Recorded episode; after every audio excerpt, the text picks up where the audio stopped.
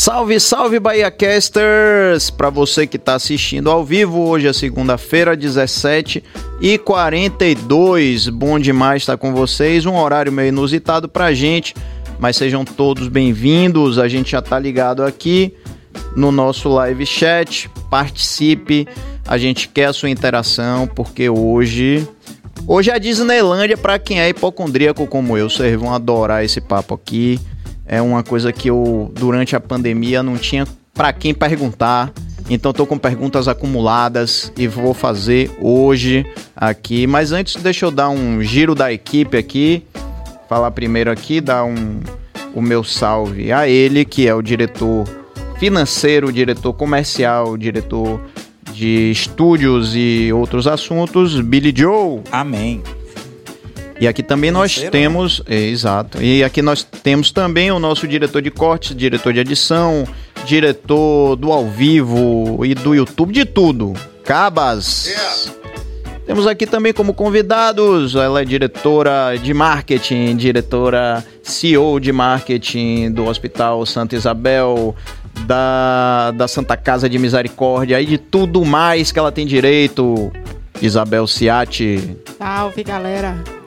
Temos aqui também ele, que é lindo, maravilhoso, é um cara inteligente, é um cara aqui da Rede Corações, Mário Curvelo. Yeah. Yeah, muito bem. Acabou de chegar a comida também. Enquanto a galera tá chegando. E vou aproveitar, vou fazer logo aqui o, o meu mechan, pode ser? Pronto. Bem rapidamente. Minha gente chegou aqui de Alemar, Sanduíches portugueses, para quem não conhece. Nós temos aqui o de Alemar no Shopping Bar no L4, no Rio Vermelho na Vila 14, ali do lado da Vila Caramuru. A câmera tá pegando aí, Cabas? Eu vou tentar levantar isso aqui. Ah, pesado. Ah, dá pra ver, né? Pronto, você abriu a câmera aí.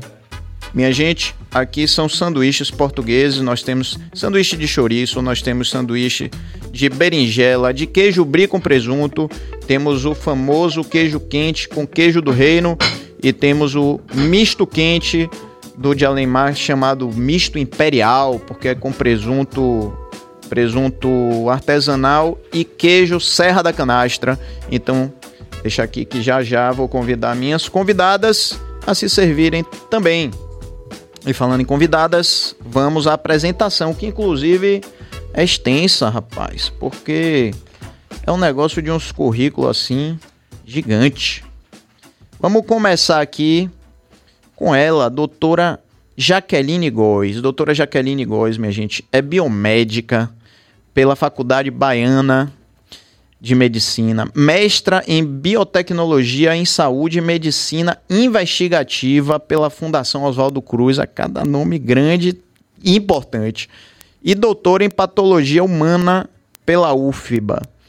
Ela é uma mulher baiana, integrante da equipe que mapeou o genoma do Covid, nada menos do que isso. Bem-vinda, doutora. Obrigada, Pedro. Que felicidade, viu? Que honra pra gente ter você aqui. A honra é minha, obrigada pelo convite. Um pois é. Eu falei no, no início, não, eu falei no meu Instagram, né, que era Barbie Baiana, e já já a gente vai contar essa história da Barbie Baiana, porque tem a Barbie, tem Barbie é, patinadora, tem Barbie noiva, tem, e tem Barbie Baiana. Tem. Tem? Baiana e cientista. É isso, Barbie Baiana cientista, adorei. Maravilhoso. Aqui com a gente também, um grande prazer, doutora Adelina Sanches. Ela é médica nuclear, é isso? Pela Unicamp, responsável técnica pelo Serviço de Medicina Nuclear do Hospital Santa Isabel. Bem-vinda, doutora. Obrigada. Eu não ia passar ilesa de você, né? Não. Comentário. Jamais. Rita. Pois eu queria primeiro saber, vou começar tirando essa dúvida, como é médica nuclear? Eu costumo dizer que eu faço o maior sucesso, assim, festinha de aniversário, é. que a gente chega assim. Ah, você é médica? Que especialidade? Aí, eu sou médica nuclear, o pessoal já se afasta, assim. a radiação, né? Exatamente. Aí a pessoa diz assim, é diferente, né? Porque todo mundo espera que você diga assim, sou cardiologista, sou Isso. gastro, sou, enfim, sou clínica, sou ginecologista. Não, aí, aí a gente vai com a resposta dessa. É, médico nuclear trabalha com radiação, né? Tanto para finalidade de diagnóstico, então a gente usa a radiação para detectar doenças. E também uma área que vem crescendo muito aí dentro do que a gente faz, e lá no Santa Isabel a gente tem feito bastante, é fazer tratamento com radiações direcionados também. Hum. Diferente do que acho que a maioria do pessoal conhece, que é radioterapia. A radioterapia é outra especialidade médica que usa radiação para tratar, mas eles usam um equipamento que dispara raios. Eu consigo raios mais, vamos dizer assim, direcionados. É como se ele tivesse um GPS que vai fazer com que ele grude exatamente na doença que eu quero e faz um tratamento mais é, específico. Então e, a gente tem resultados bem bacanas, assim. Isso, isso provavelmente diminui o dano de efeitos colaterais. Né? Exatamente. Né? Isso. Maravilha, hein? Mas é, tem até um negócio rodando aí na internet que eu acho o máximo, que é, é o, o médico dizendo, né? É, fique tranquilo, que não tem radiação, não. Aí ele corre para trás do negócio de chumbo, né? Não é isso? Isso. É, pois é. Vocês são danados. Ó, antes eu fazer aqui um. dar um salve pra galera que tá assistindo. Eric Santos, obrigado, meu irmão. Esse aí tá todo dia agora, né? Com certeza. Tá todo dia aqui. Bem-vindo, Eric. Cheguei BaiaCast, ótima semana para vocês e que venha novos seguidores. Bora dar o like, galera. É isso aí. Pois é, eu me esqueci de pedir o like, né? Galera, ó, você que tá assistindo agora, nesse exato momento, não importa se tá ao vivo ou se você tá vendo depois gravado, já chegue dando seu like. Quando você dá o like, é a coisa assim, a coisa mais simples que existe para apoiar um projeto de conteúdo é, é, é o like. Você dá um like, aperta um botão, e aí o algoritmo vai avisando a todo mundo, ó, oh, isso tem relevância, e vai mostrando mais e por aí vai. E educa o seu algoritmo, porque você que está reclamando que no YouTube está aparecendo um monte de coisa que você não gosta, quando você dá o like, ele começa a entender a categoria de coisas que você gosta e começa a te mostrar. Então, por isso que é importantíssimo você interagir com o que você gosta, independente do que seja, se é BaiaCast ou se é qualquer outra coisa. Então já faz isso aí. Agora, se você não é inscrito, inscreva-se. Bom, eu tenho uma pergunta logo de cara aqui para vocês duas sobre o Covid. Qual é a chance do Covid ter sido um vírus inventado pelo ser humano? Mínima. Mínima? Zero. Não vou falar zero, não, porque cientista não trabalha com esse tipo de dado. Boa. Mas é muito pequena. Assim, muito, muito, muito, muito pequena. Teoria de conspiração, isso aí. Pronto. Não, mas é porque, assim, é uma coisa que mesmo quem não é da área de conspiração, em algum momento flertou com essa ideia. É, é tipo assim, porra, porque na China já tinham falado disso, tal, não sei o quê. Então eu vou reformular a pergunta. É possível para o ser humano, a gente já tem tecnologia para criar um vírus? Sim. Inclusive, nós utilizamos alguns vírus para tratar doenças. Hum. Então, a gente tem tecnologia para criar vírus nesse, nesse nível. É muito desonesto, eu diria, né? É, criar um vírus para causar uma pandemia, como foi o caso. Ainda que isso seja possível, a gente sabe que o ser humano está mostrando aí que é, é, capaz de muitas coisas. É, esse vírus especificamente não. E aí eu digo isso com a certeza de diversos estudos, tanto de filogenia, filogeografia, questão de análise de biossegurança é, realizada no laboratório é, chinês, que com certeza esse não foi. Ah, tá. Mas a gente tem casos, por exemplo, de alguma pandemia ou algum vírus aí que tenha circulado. É, porque pandemia não, né? Mas sei lá, algum vírus tenha circulado que foi feito pelo homem com alguma, sei lá, guerra biológica do tipo assim? Acho que feito pelo homem não, mas a gente tem antrax, né, que pode ser utilizado como um, uma arma biológica. Uhum. E tem toda uma questão de segurança envolvida com o vírus, que é um, uma grande ameaça, eu diria, para as grandes potências, porque eles são sempre utilizados para ameaçar grandes potências. Mas até o momento, no nível pandêmico, não. Não, né? Não. Entendi. Todas naturais. E, na maioria das vezes, por conta de ações humanas. Nós é que somos responsáveis pelas grandes pandemias. Entendi. A gente pode falar sobre isso depois. É, depois é. não, quero falar, quero falar é. sobre isso agora. Quero falar sobre isso agora. É, é um, é um tópico, eu diria até um pouco polêmico, porque o que acontece é que tudo na natureza ele está é, tá em equilíbrio, né? Uhum. Espera-se que esteja em equilíbrio. No momento que esse equilíbrio sai, que se desequilibra, obrigada, querido.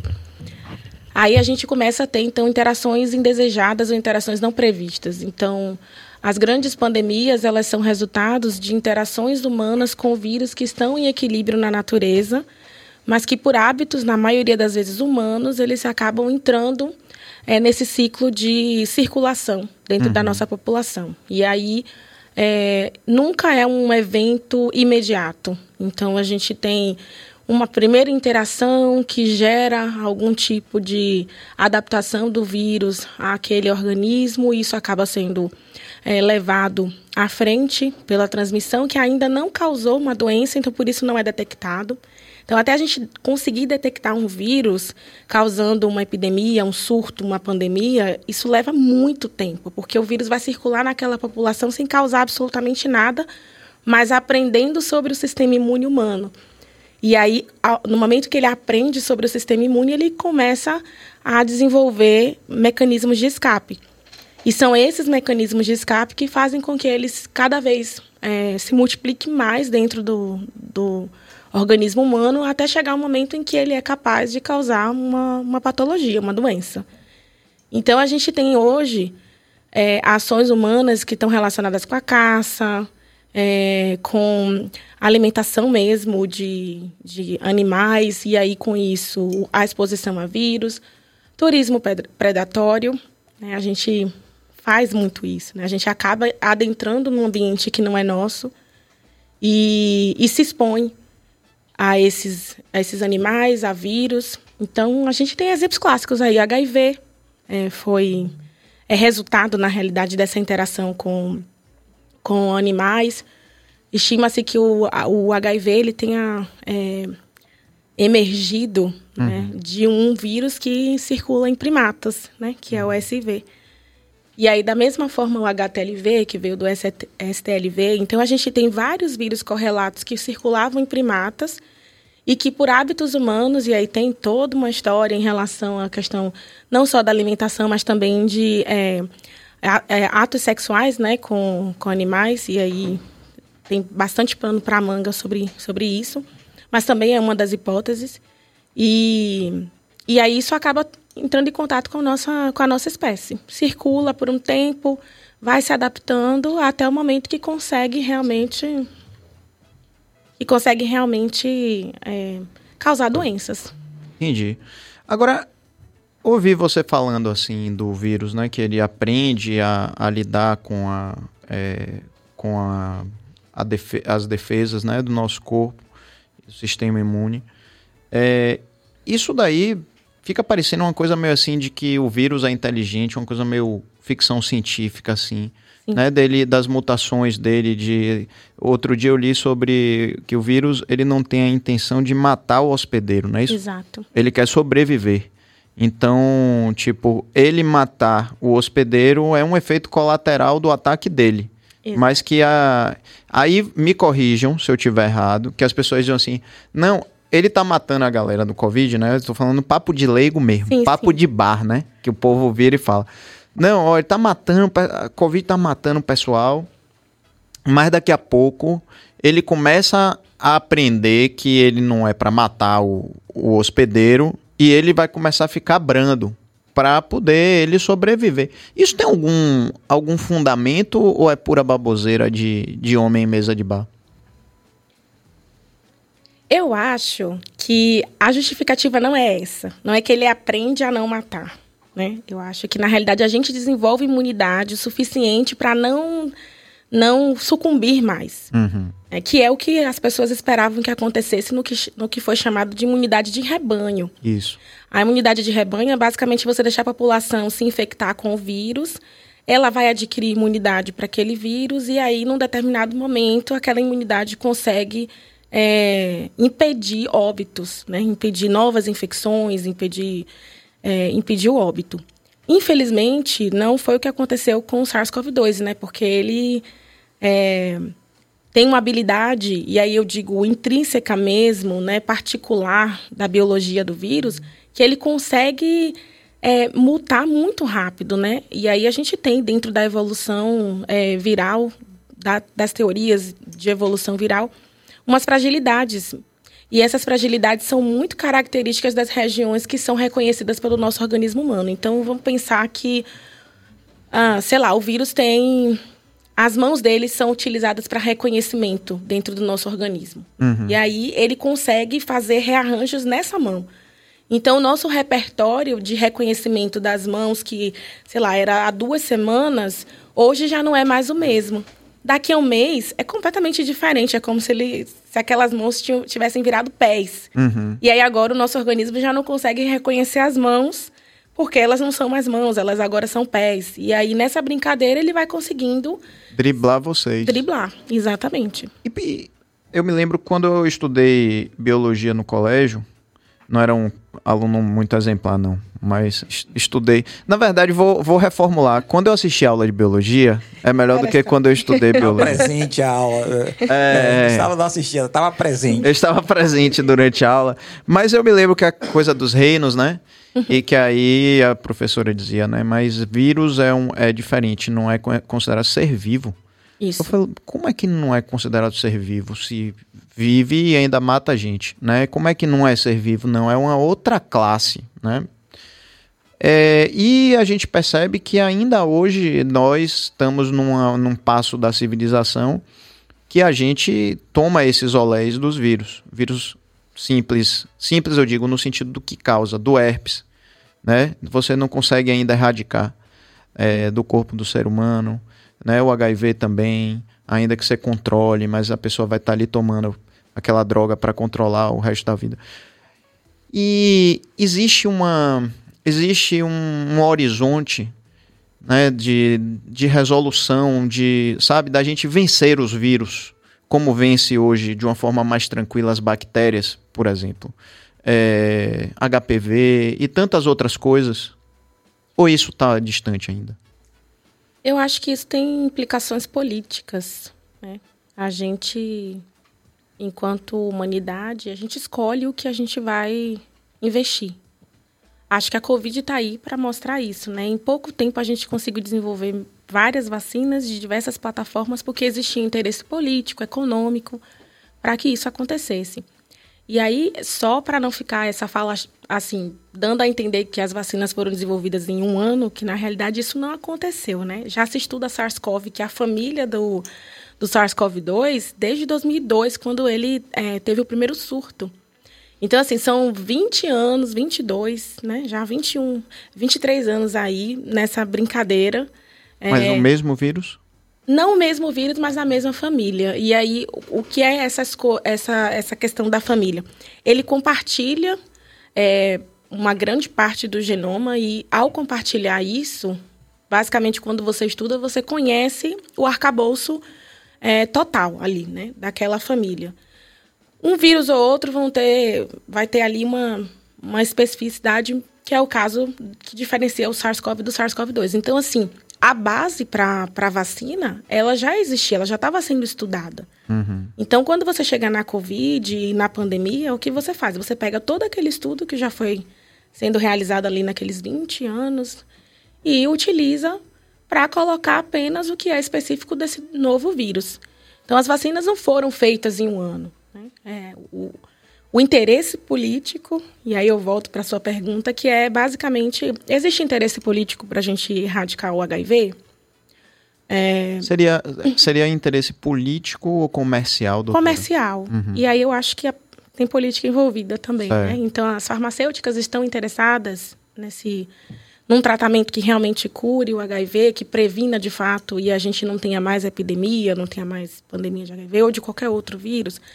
Então, eu acho que assim, é um assunto um pouco delicado, mas assim, a gente investe naquilo que a gente quer que seja solucionado. Uhum. Então, não que não tenhamos conhecimento, nem ferramentas, nem tecnologias para desenvolver a cura para todos os vírus que aí estão. Uhum. A gente tem, o que não existe é interesse ainda é, voltado para esses vírus específicos. Então, assim, ó, vamos falar de dengue. Né? O Brasil é um dos países que tem maior incidência de dengue. E a gente sabe como combater dengue. Muito tranquilamente. mas a gente não faz da forma como deveria ser, porque os recursos são destinados para outras coisas. E aí sempre existe essa questão de que não, não tem recurso suficiente para. Uhum. Até que ponto não tem recurso suficiente para? Né? É, onde que se tomam essas decisões do que de que recurso vai ser direcionado para isso? Então eu acho que hoje a gente, a gente vive esse universo de é muito rápido você identificar um vírus, muito rápido você sequenciar um genoma, como já, já foi feito, né? Muito rápido você identificar o agente patogênico. E muito rápido também utilizar tecnologias que já existem, só rearrumando ali para aquele novo patógeno, para aquele novo agente. Mas precisa de grana para isso, muita, muita grana. E vontade. E, e vontade. Agora, doutora, é, as medidas que foram tomadas, inclusive é, é, as pessoas ficarem em suas casas, foi correto? É, era foi a melhor forma mesmo? Como é que foi isso? Sim, é, inclusive um dos nossos trabalhos, o nosso segundo trabalho, que foi já com um número significativo né, de genomas sendo analisados e de é, análises dos impactos sociais, né, das medidas que foram tomadas, mostram que quando a gente preconizou e foi de fato adotado, e aí foi isso foi muito heterogêneo porque não teve uma uma decisão é, vertical, né? Não, não veio do, do Ministério da Saúde para que todos os estados e todas as secretarias, enfim, todos os órgãos é, aderissem. Então, cada governo, cada cidade tomava decisões baseadas naquilo que achava interessante naquele momento. Então, nos lugares onde isso aconteceu, onde a gente é, teve a preconização né, do distanciamento social, do, da, da, redução da mobilidade, a gente vê a transmissão do vírus caindo em metade, assim, sai de 3,2 para 1,8. Então, praticamente metade. Isso significa o quê? Tem menos vírus circulando e tem menos pessoas se infectando. E aí o número de infectados também cai e o número de óbitos também. Então, usar máscara, é, preconizar o, o distanciamento, respeitar, na verdade, o distanciamento social, a questão da quarentena foi essencial para que a gente não tivesse uma epidemia, uma pandemia pior aqui no Brasil. Agora fica aí a, a questão: se isso tivesse sido né, uma decisão Governo uniforme, central, central, a gente talvez não tivesse nem passado pela pandemia como passamos. E eu falo isso com conhecimento de causa até porque fui convidada nos primeiros dias da pandemia, assim, quando deflagrou a pandemia aqui no Brasil, é, pela Câmara dos Deputados, e, e a gente, é, vários cientistas, eu, o doutor Esther, nós fomos convidados para dar é, conselhos, né, para para oferecer algum tipo de, como que eu poderia dizer, medidas que o governo poderia tomar em conjunto. E a primeira coisa que eu falei foi: precisamos fechar os nossos portos.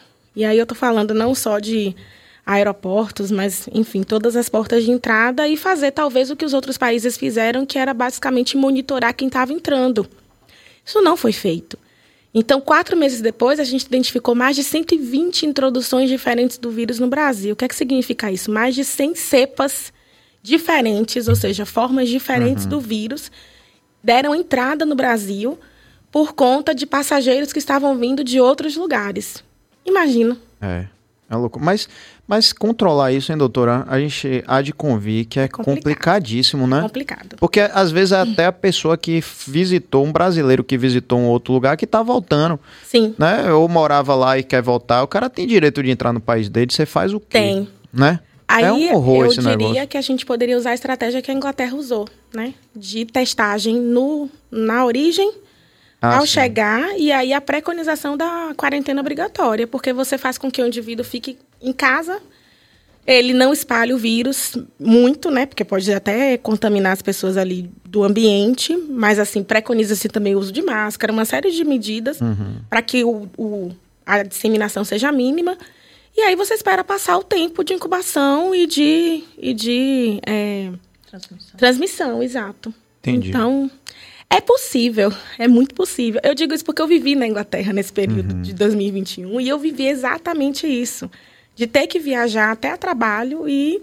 E tome de na... cotonete no nariz. Todos os dias. E a Inglaterra teve um, uma, uma outra medida, assim, depois que o Boris Johnson foi lá para o hospital, quase bate as botas. Sim. Ele tomou consciência né, da importância da prevenção e do controle, enfim. Então, assim, a gente recebia o teste em casa. Mas o, o autoteste ou não? Autoteste. Ah, A gente recebia em casa uma caixinha com sete testes e você é, fazia a cada, sei lá, três, quatro dias você podia fazer um teste, reportava para o governo, então tudo pelo QR Code, o NHS, que é o sistema de saúde lá. Você tem o aplicativo no celular. Se você desse positivo, ele avisava para as pessoas é, com dados cruzados do celular que a- essas pessoas estavam em exposição ou tinham sofrido exposição para essas pessoas testarem e aí você cria essa rede uhum, né, de alerta, digamos assim. é. E funcionou. E muita gente, né, falando, tinha muita gente assim, no meu círculo de amizade, gente que virava e falava assim, isso é controle social. Sim. A galera tá fazendo isso pra cadastrar você, pra você não sei o que lá. E eu, e eu ficava, rapaz, eu- nessas horas, pra um hipocondríaco, um monte de coisa começa a martelar na cabeça Sim. e já não sabe mais no que pensa, né? Eu falei, rapaz, mas por que querem saber pra onde eu vou, pra onde eu, onde eu tô? Eu, por que isso, né? Não, vão controlar sua vida e o chip em você, que é a vacina, que não sei o quê. Enfim, muita desinformação, né? É, a gente chama de infodemia, né? Que é, infodemia, gostei, é. é. isso aí. que é essa disseminação exacerbada de informações que você não consegue mais discernir o que é verdade e o que não é. É controle social melhor do que esse celular Não que a tem. gente usa? Não tem. A gente aceita os termos de todas as plataformas sem ler. A gente está sendo monitorado o tempo inteiro.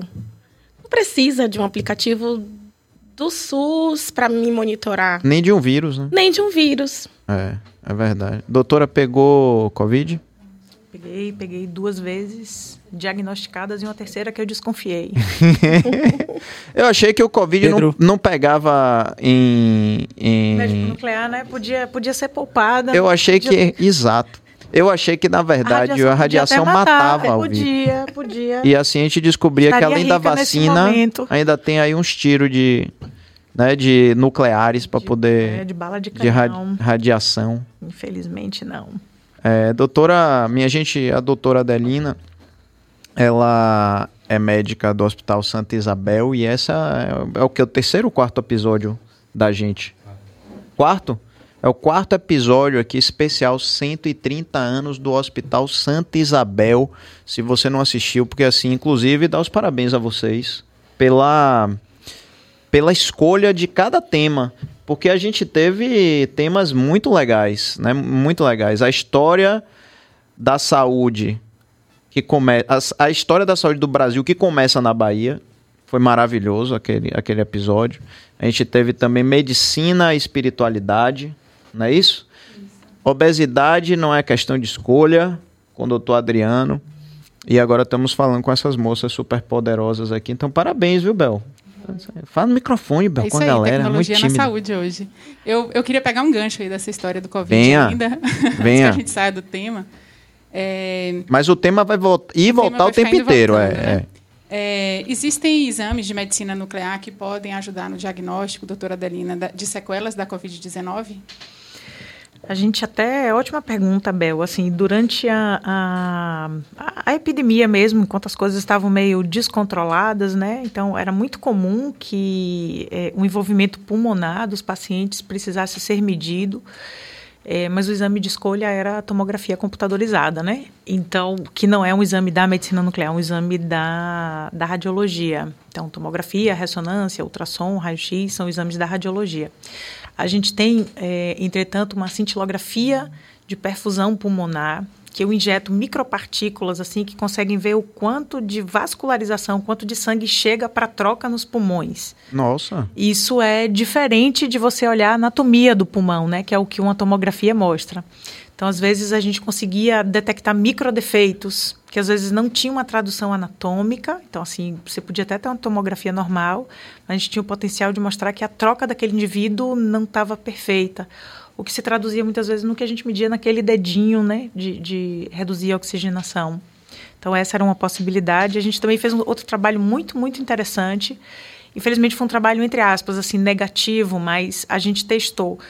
É, muitos pacientes, vocês devem ter visto isso entre familiares, existem hoje também as síndromes da, tipo assim, da Covid crônica, né? Então, estima-se que uns 14% da população que foi exposto ao vírus da Covid ficaram com sintomas crônicos. As pessoas têm queixas, dor no corpo, acham que a memória nunca mais voltou ao normal.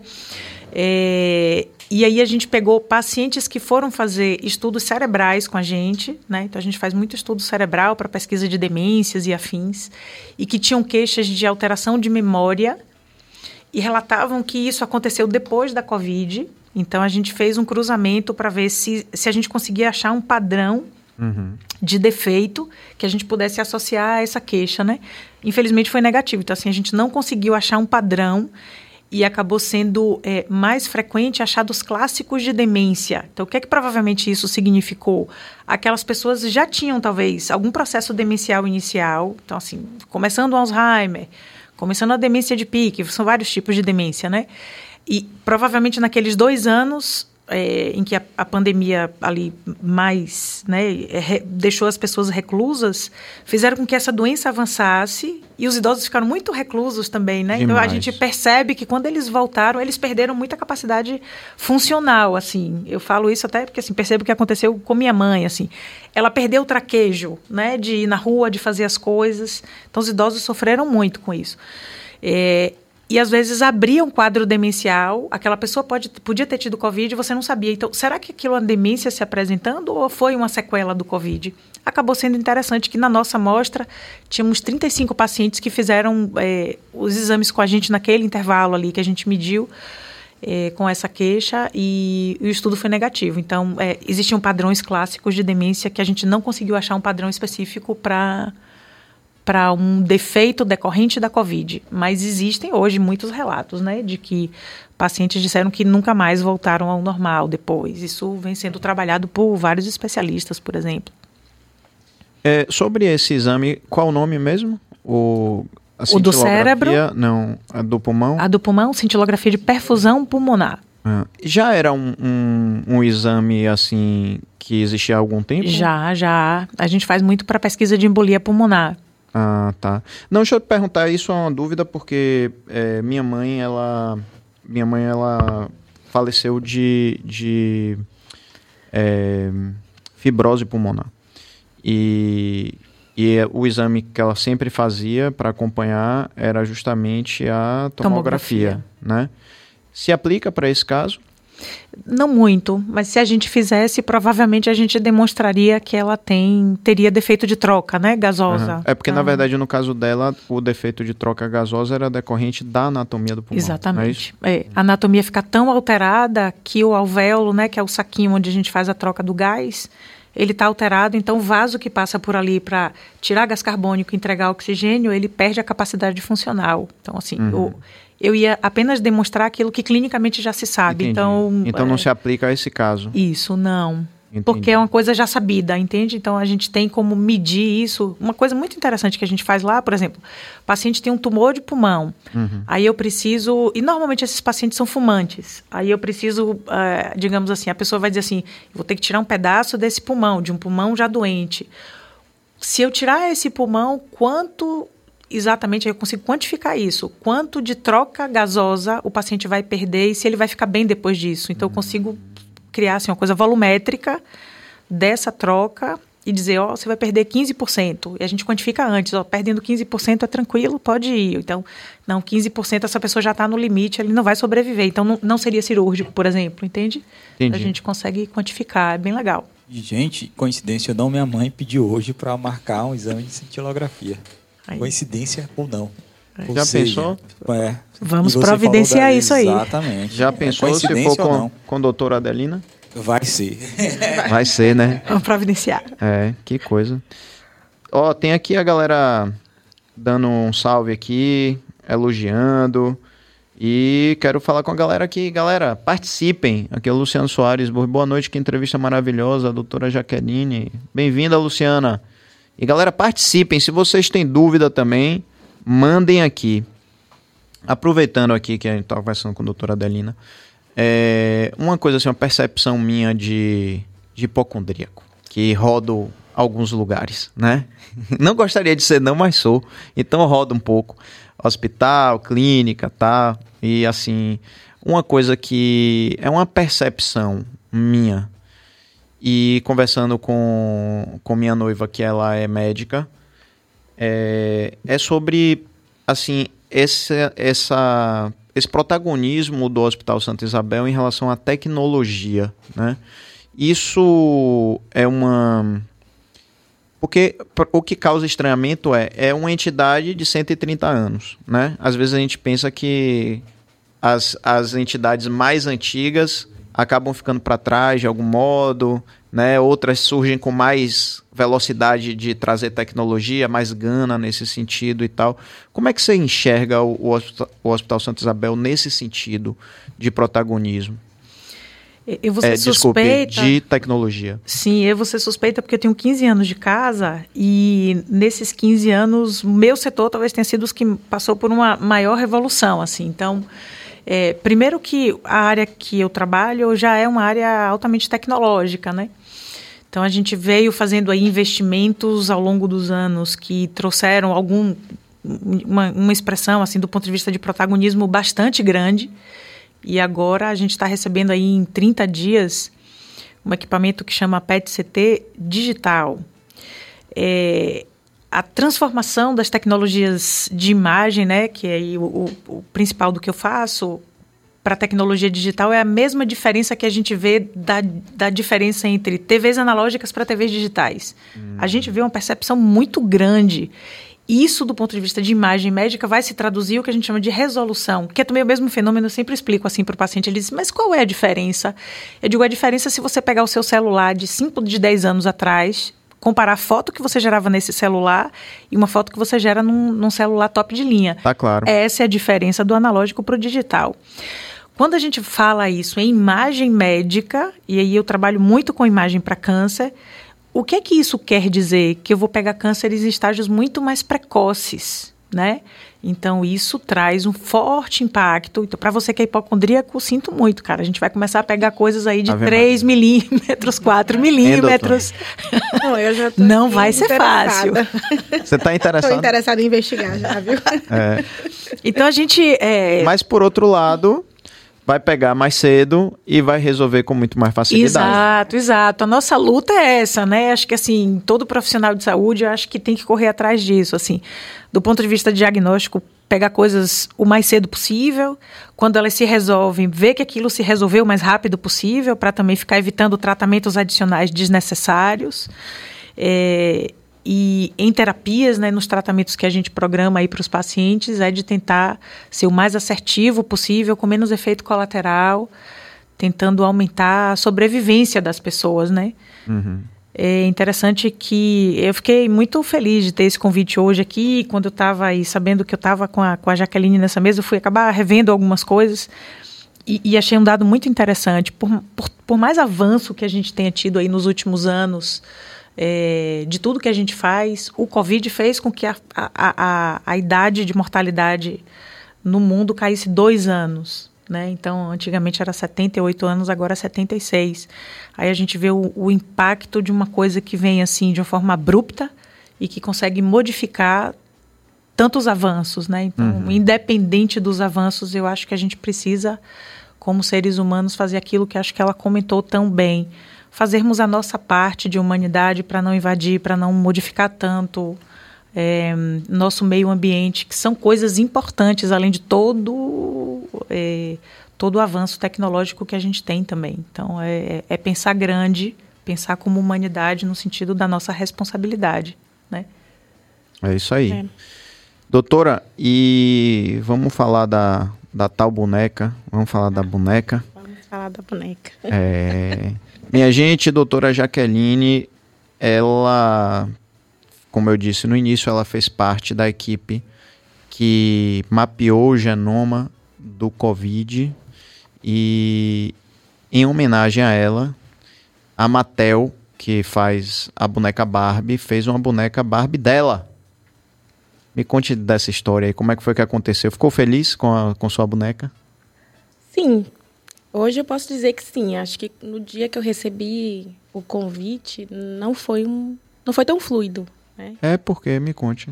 Porque toca em assuntos bem é, relacionados à minha infância, né? Eu não tinha uma relação muito boa com a boneca porque ela não me representava fisicamente falando, nem o estilo de vida da Barbie assim, eu jamais imaginava que poderia reproduzir aquele estilo. Então Eu lembro, eu estava na Inglaterra quando eu recebi a ligação é, do meu agente na época.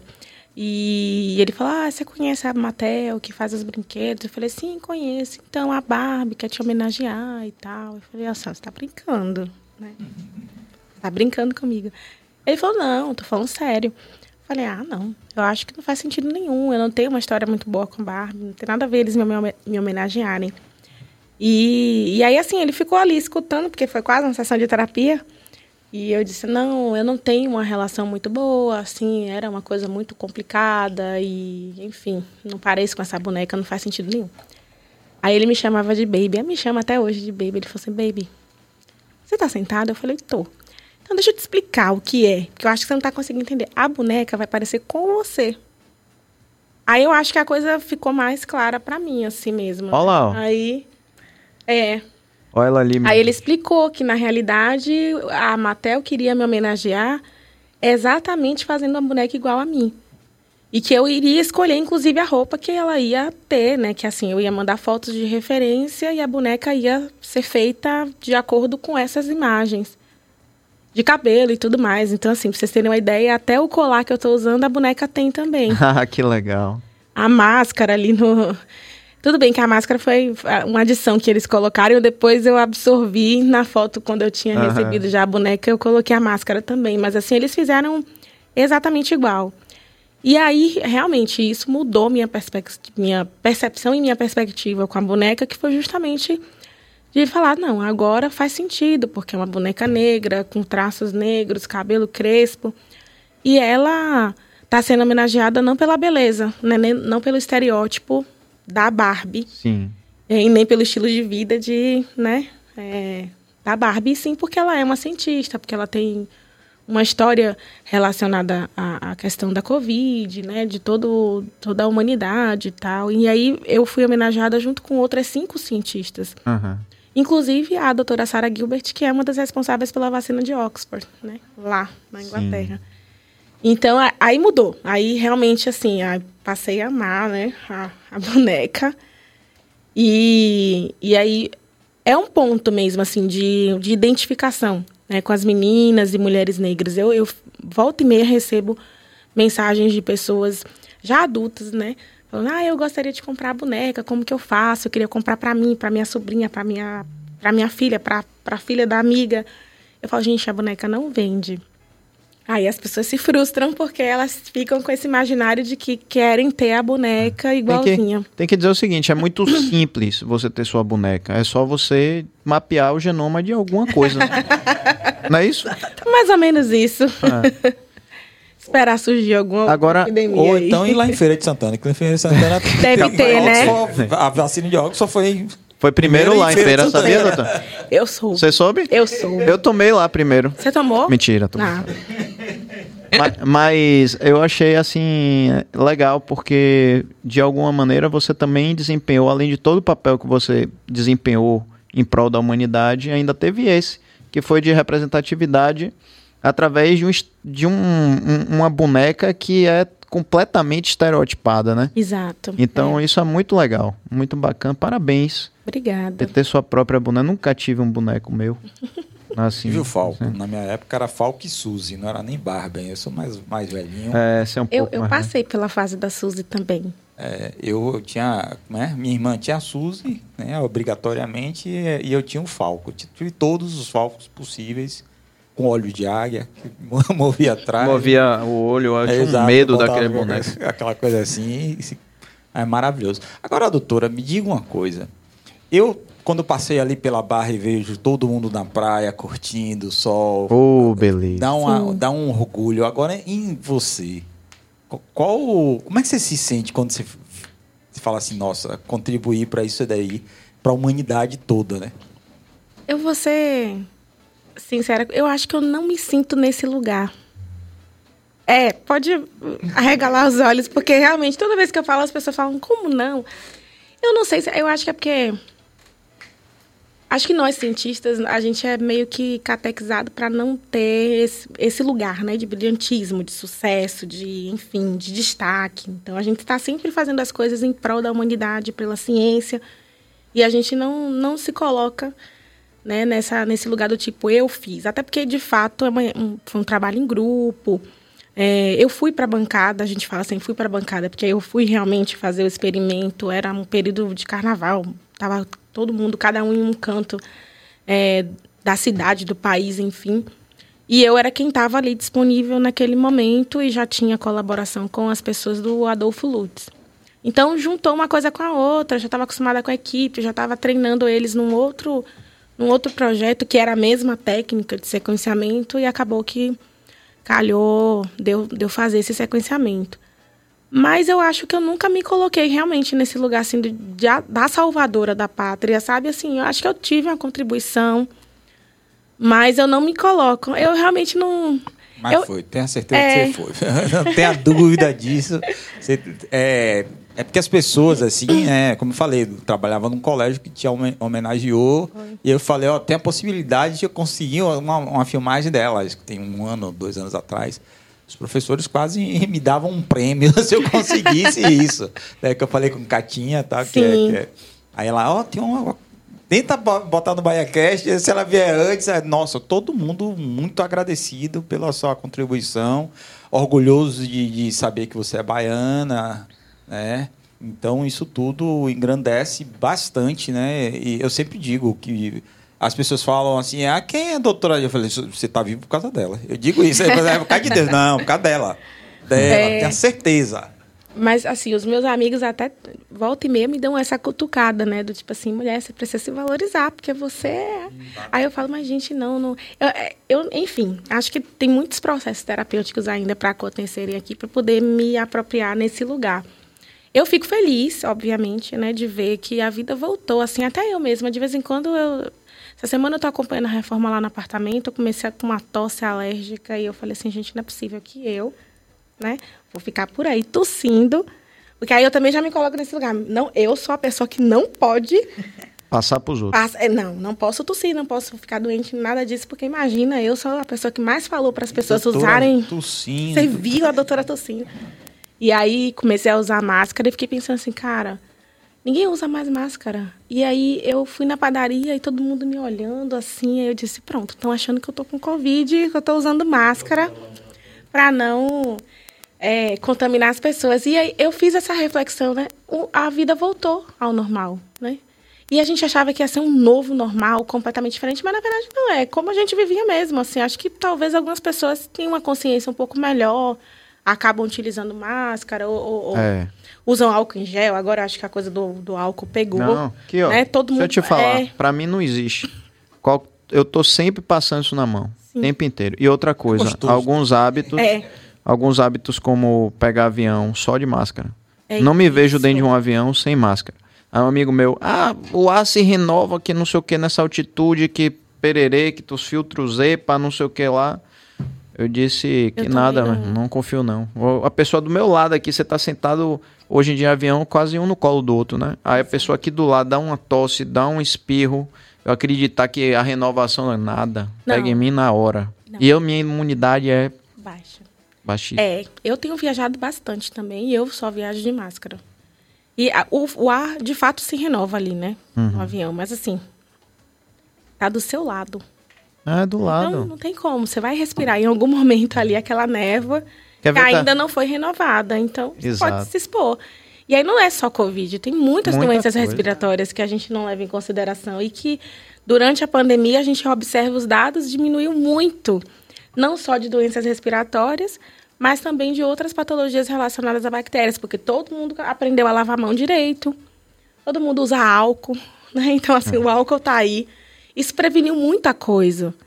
Então, acho que a pandemia teve o seu lado positivo também, né? De avanço. A gente está falando de tecnologia em saúde e a, durante a pandemia se avançou demais, assim. Eu acho que avançou uns 20 anos aí de. É mesmo? Muito. De prevenção. Muita tecnologia foi desenvolvida. E, assim, não só desenvolvida, mas colocada em teste durante a pandemia. Então, uhum. a gente avançou muito. Cientificamente falando, a gente avançou muito. Mas sabe uma coisa que para mim soa estranho demais, assim, é o fato da gente de eu parar e me lembrar que eu dava banho na caixa de pizza que eu pedia ou num saco de arroz com bucha. Eu também. Gente. Não vou E aí uma pergunta. Dava também? fazer. É mesmo? E isso verdadeiramente evitava, doutora? Para o Covid, não. Porque depois de um tempo a gente descobriu que o contato não é. É na verdade, a transmissão não é por contato. né? A gente realmente pega Covid pela transmissão aérea, é respirando alguma névoa que tem partículas virais. Entendi, mas por exemplo, se naquela época lá a pessoa é, tava com Covid, espirrou, tossiu, com a mão na boca e pegou naquele negócio e entrou em sua casa. Não. Ou Muito seja, pouco. todo mundo deu banho no- nas compras à toa. É. Para você ver como a ciência, porque a gente não, a gente não sabe tudo, né? Uhum. Apesar das pessoas até nos colocarem nesse lugar de que a gente tem, enfim, esse, essa ciência máxima de tudo que acontece. No início a gente achava que acontecia assim. Vários estudos saíram mostrando como era a, o tempo de, de preservação, digamos assim, né, do vírus ali no metal, no papel, no plástico. E a gente ficava com aquela, aquela informação de que ia se infectar mesmo é, através do contato. Depois de um tempo percebeu, e aí outros estudos saíram mostrando que não, que é via transmissão mesmo é, aérea, né, respiratória, por via respiratória. Mas tem um lado bom da gente ter lavado as coisas. A gente preveniu outras doenças, inclusive doenças que levam a surtos gastrointestinais, né, que estão relacionadas com a transmissão é, fecal oral. Então, assim, de todo não foi uma coisa ruim. E seria ótimo se as pessoas mantivessem esse hábito aí, não assim, exacerbado como fazer jogar sabão no saco de, de arroz. Yeah. Interessante que acho Agora- que naquela época ninguém queria adoecer para não ter que ir no médico nem no É. hospital, né? Então, quando você diminui a transmissão de várias outras doenças, doenças assim contagiosas, por assim dizer, né? Eh, também diminuía a circulação de pessoas, eu acho que né, nos ambientes hospitalares e o pânico era generalizado, então ninguém queria ir para lugar nenhum fazer nada. Então, Doutora Adelina, ajudando. agora me diga uma coisa. Lá no hospital, a primeira reunião para falar sobre a questão da pandemia. Como é que foi? Teve alguma reunião? Ó, a gente não sabe muito bem o que está acontecendo. Como é que foi? É, nosso diretor-geral, ele é infectologista, né? E, e é uma pessoa muito séria, é Ricardo Madureira. E... Mas era uma doença nova, né? Eu acho que a grande questão aí da Covid é que a gente não sabia, apesar de ter o mapeamento de algum nível do vírus, mas era em animal, então a gente não sabia exatamente o que aconteceria com a espécie humana é, a partir da transmissão daquela doença. A gente não sabia como transmitir, a gente não sabia como tratava, a gente não sabia um monte de coisa. E eu acho que o que foi mais crítico para nós profissionais de saúde, para quem tem uma instituição que, que pretende cuidar, né? É, o quanto você consegue cuidar do outro, imaginando que dentro desse cuidado você pode estar exposto a uma doença potencialmente letal. Não é fácil, né? Então, é, eu posso me dizer assim privilegiada porque trabalho num setor de imagem, né?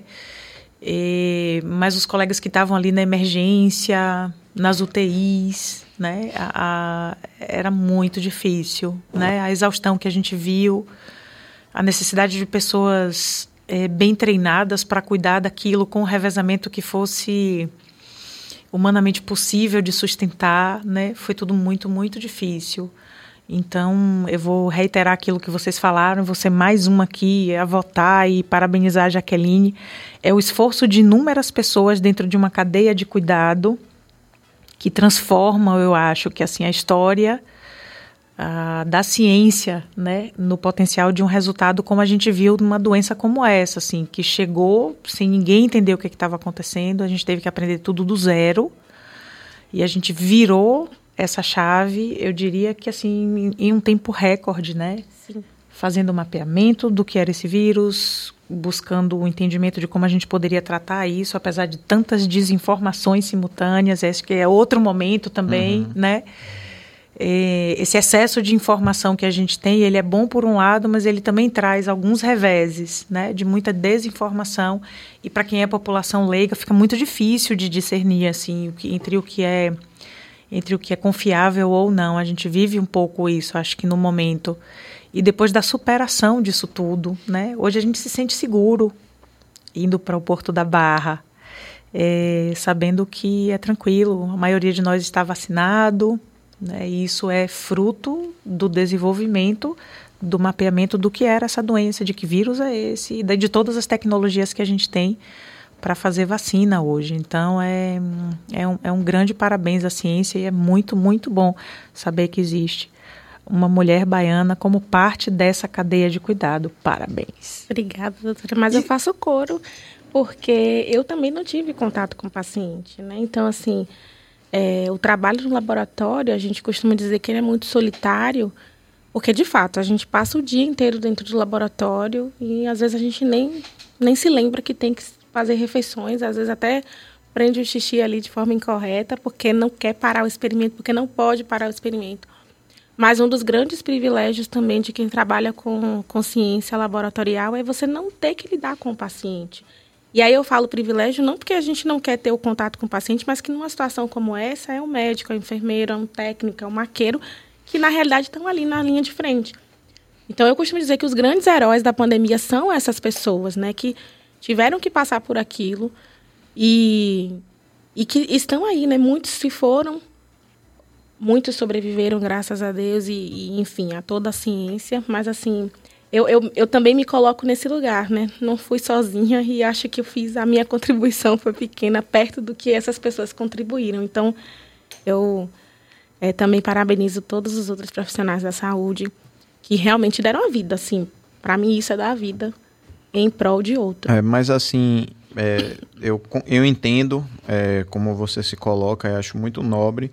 Mas parando para pensar também, se, e acho que todo mundo é importante. Eu realmente, naquele momento, eu assim admirava de um jeito tão assim imenso dentro de mim. É, o técnico de enfermagem, o maqueiro, como você disse, o, o, o motorista de uma ambulância, é. sabe? O pessoal de limpeza do hospital nossa, mas aquilo para mim, na minha cabeça, assim, deu um clique que não voltou ao normal. Do tipo assim, daquelas pessoas você. De algum modo, muitas vezes você. Ela faz parte do ambiente médico. Isso. Daque, daquele lugar ali. Mas você não. Fala assim, rapaz, imagine você tá ali, não, mesmo depois de uma pandemia, limpando um hospital mesmo, que é um, um ambiente né, que tá ali circulando pessoas doentes o tempo inteiro e a pessoa em regime de plantão também, né? Como um médico, como um enfermeiro, como um auxiliar. O, o, o, motorista de uma ambulância que não tem hora para trabalhar. Então eu acho que todas essas pessoas foram muito é, decisivas. E eu me colocava no lugar e pensava assim, eu, eu jamais estaria como eu sou muito hipocondríaco, eu diria, gente, eu não ia conseguir estar tá vivendo essa realidade. Todo minuto eu ia achar que eu estava infectado e aquilo ia acabar com o meu psicológico, sabe? Mas, se não fosse o trabalho dos pesquisadores, é, e você inclusa nisso, essas pessoas estariam expostas a isso até hoje. Até hoje. Uhum. Né? Então, eu acho que... Competência deles, né? a questão da competência dos pesquisadores de saber que poderia ter dado uma informação completamente errada e, e, graças a Deus não foi, foi o caso. É. Pois é. Ó, seguinte, o pessoal está aqui interagindo, mas queria convidar vocês, fiquem à vontade, né? Porque o sanduíche, inclusive, vai esfriando aqui. E vocês também, Bel, Mário, você também, Billy, Cabas, fiquem à vontade aqui. Sirvam-se, eu vou me servir um também. Mais de água. Água? É. Aqui agora. Quer, doutora? Água? Eu tenho aqui, obrigada. Eu queria saber, Pedro, também sobre uma, a questão, essa é bem polêmica, da questão da tal da cloroquina. E é que apareceu essa história? Peraí, mas peraí. Antes de mais nada dela responder da cloroquina, o que eu queria só colocar aqui que além de tudo que a gente viveu do pânico todo, de uma doença nova, de uma doença que tinha uma capacidade é, letal alta, relativamente alta, e de contaminar todo mundo, a gente ainda passou por uma questão que foi a politização de tudo, inclusive de uma doença. Isso. Né? Então, assim, as pessoas que por algum modo votavam ou em um ou em outro, ou na direita ou na esquerda, tinham pensamentos completamente divergentes sobre uma questão que era científica. Uhum.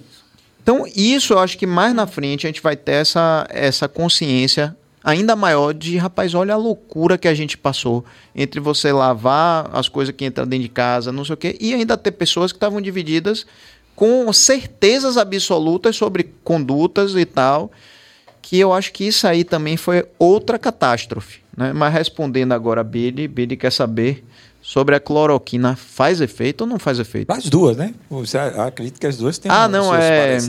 Exato, não, sim. Mas a cloroquina tem um negócio também, eu esqueci a, o remédio que é de verme.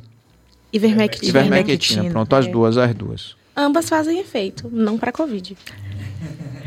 Eu também concordo. É, eu acho que, é, lamentavelmente, aconteceu esse movimento é, onde a política tentou intervir no que deveria ser é, uma decisão científica, né?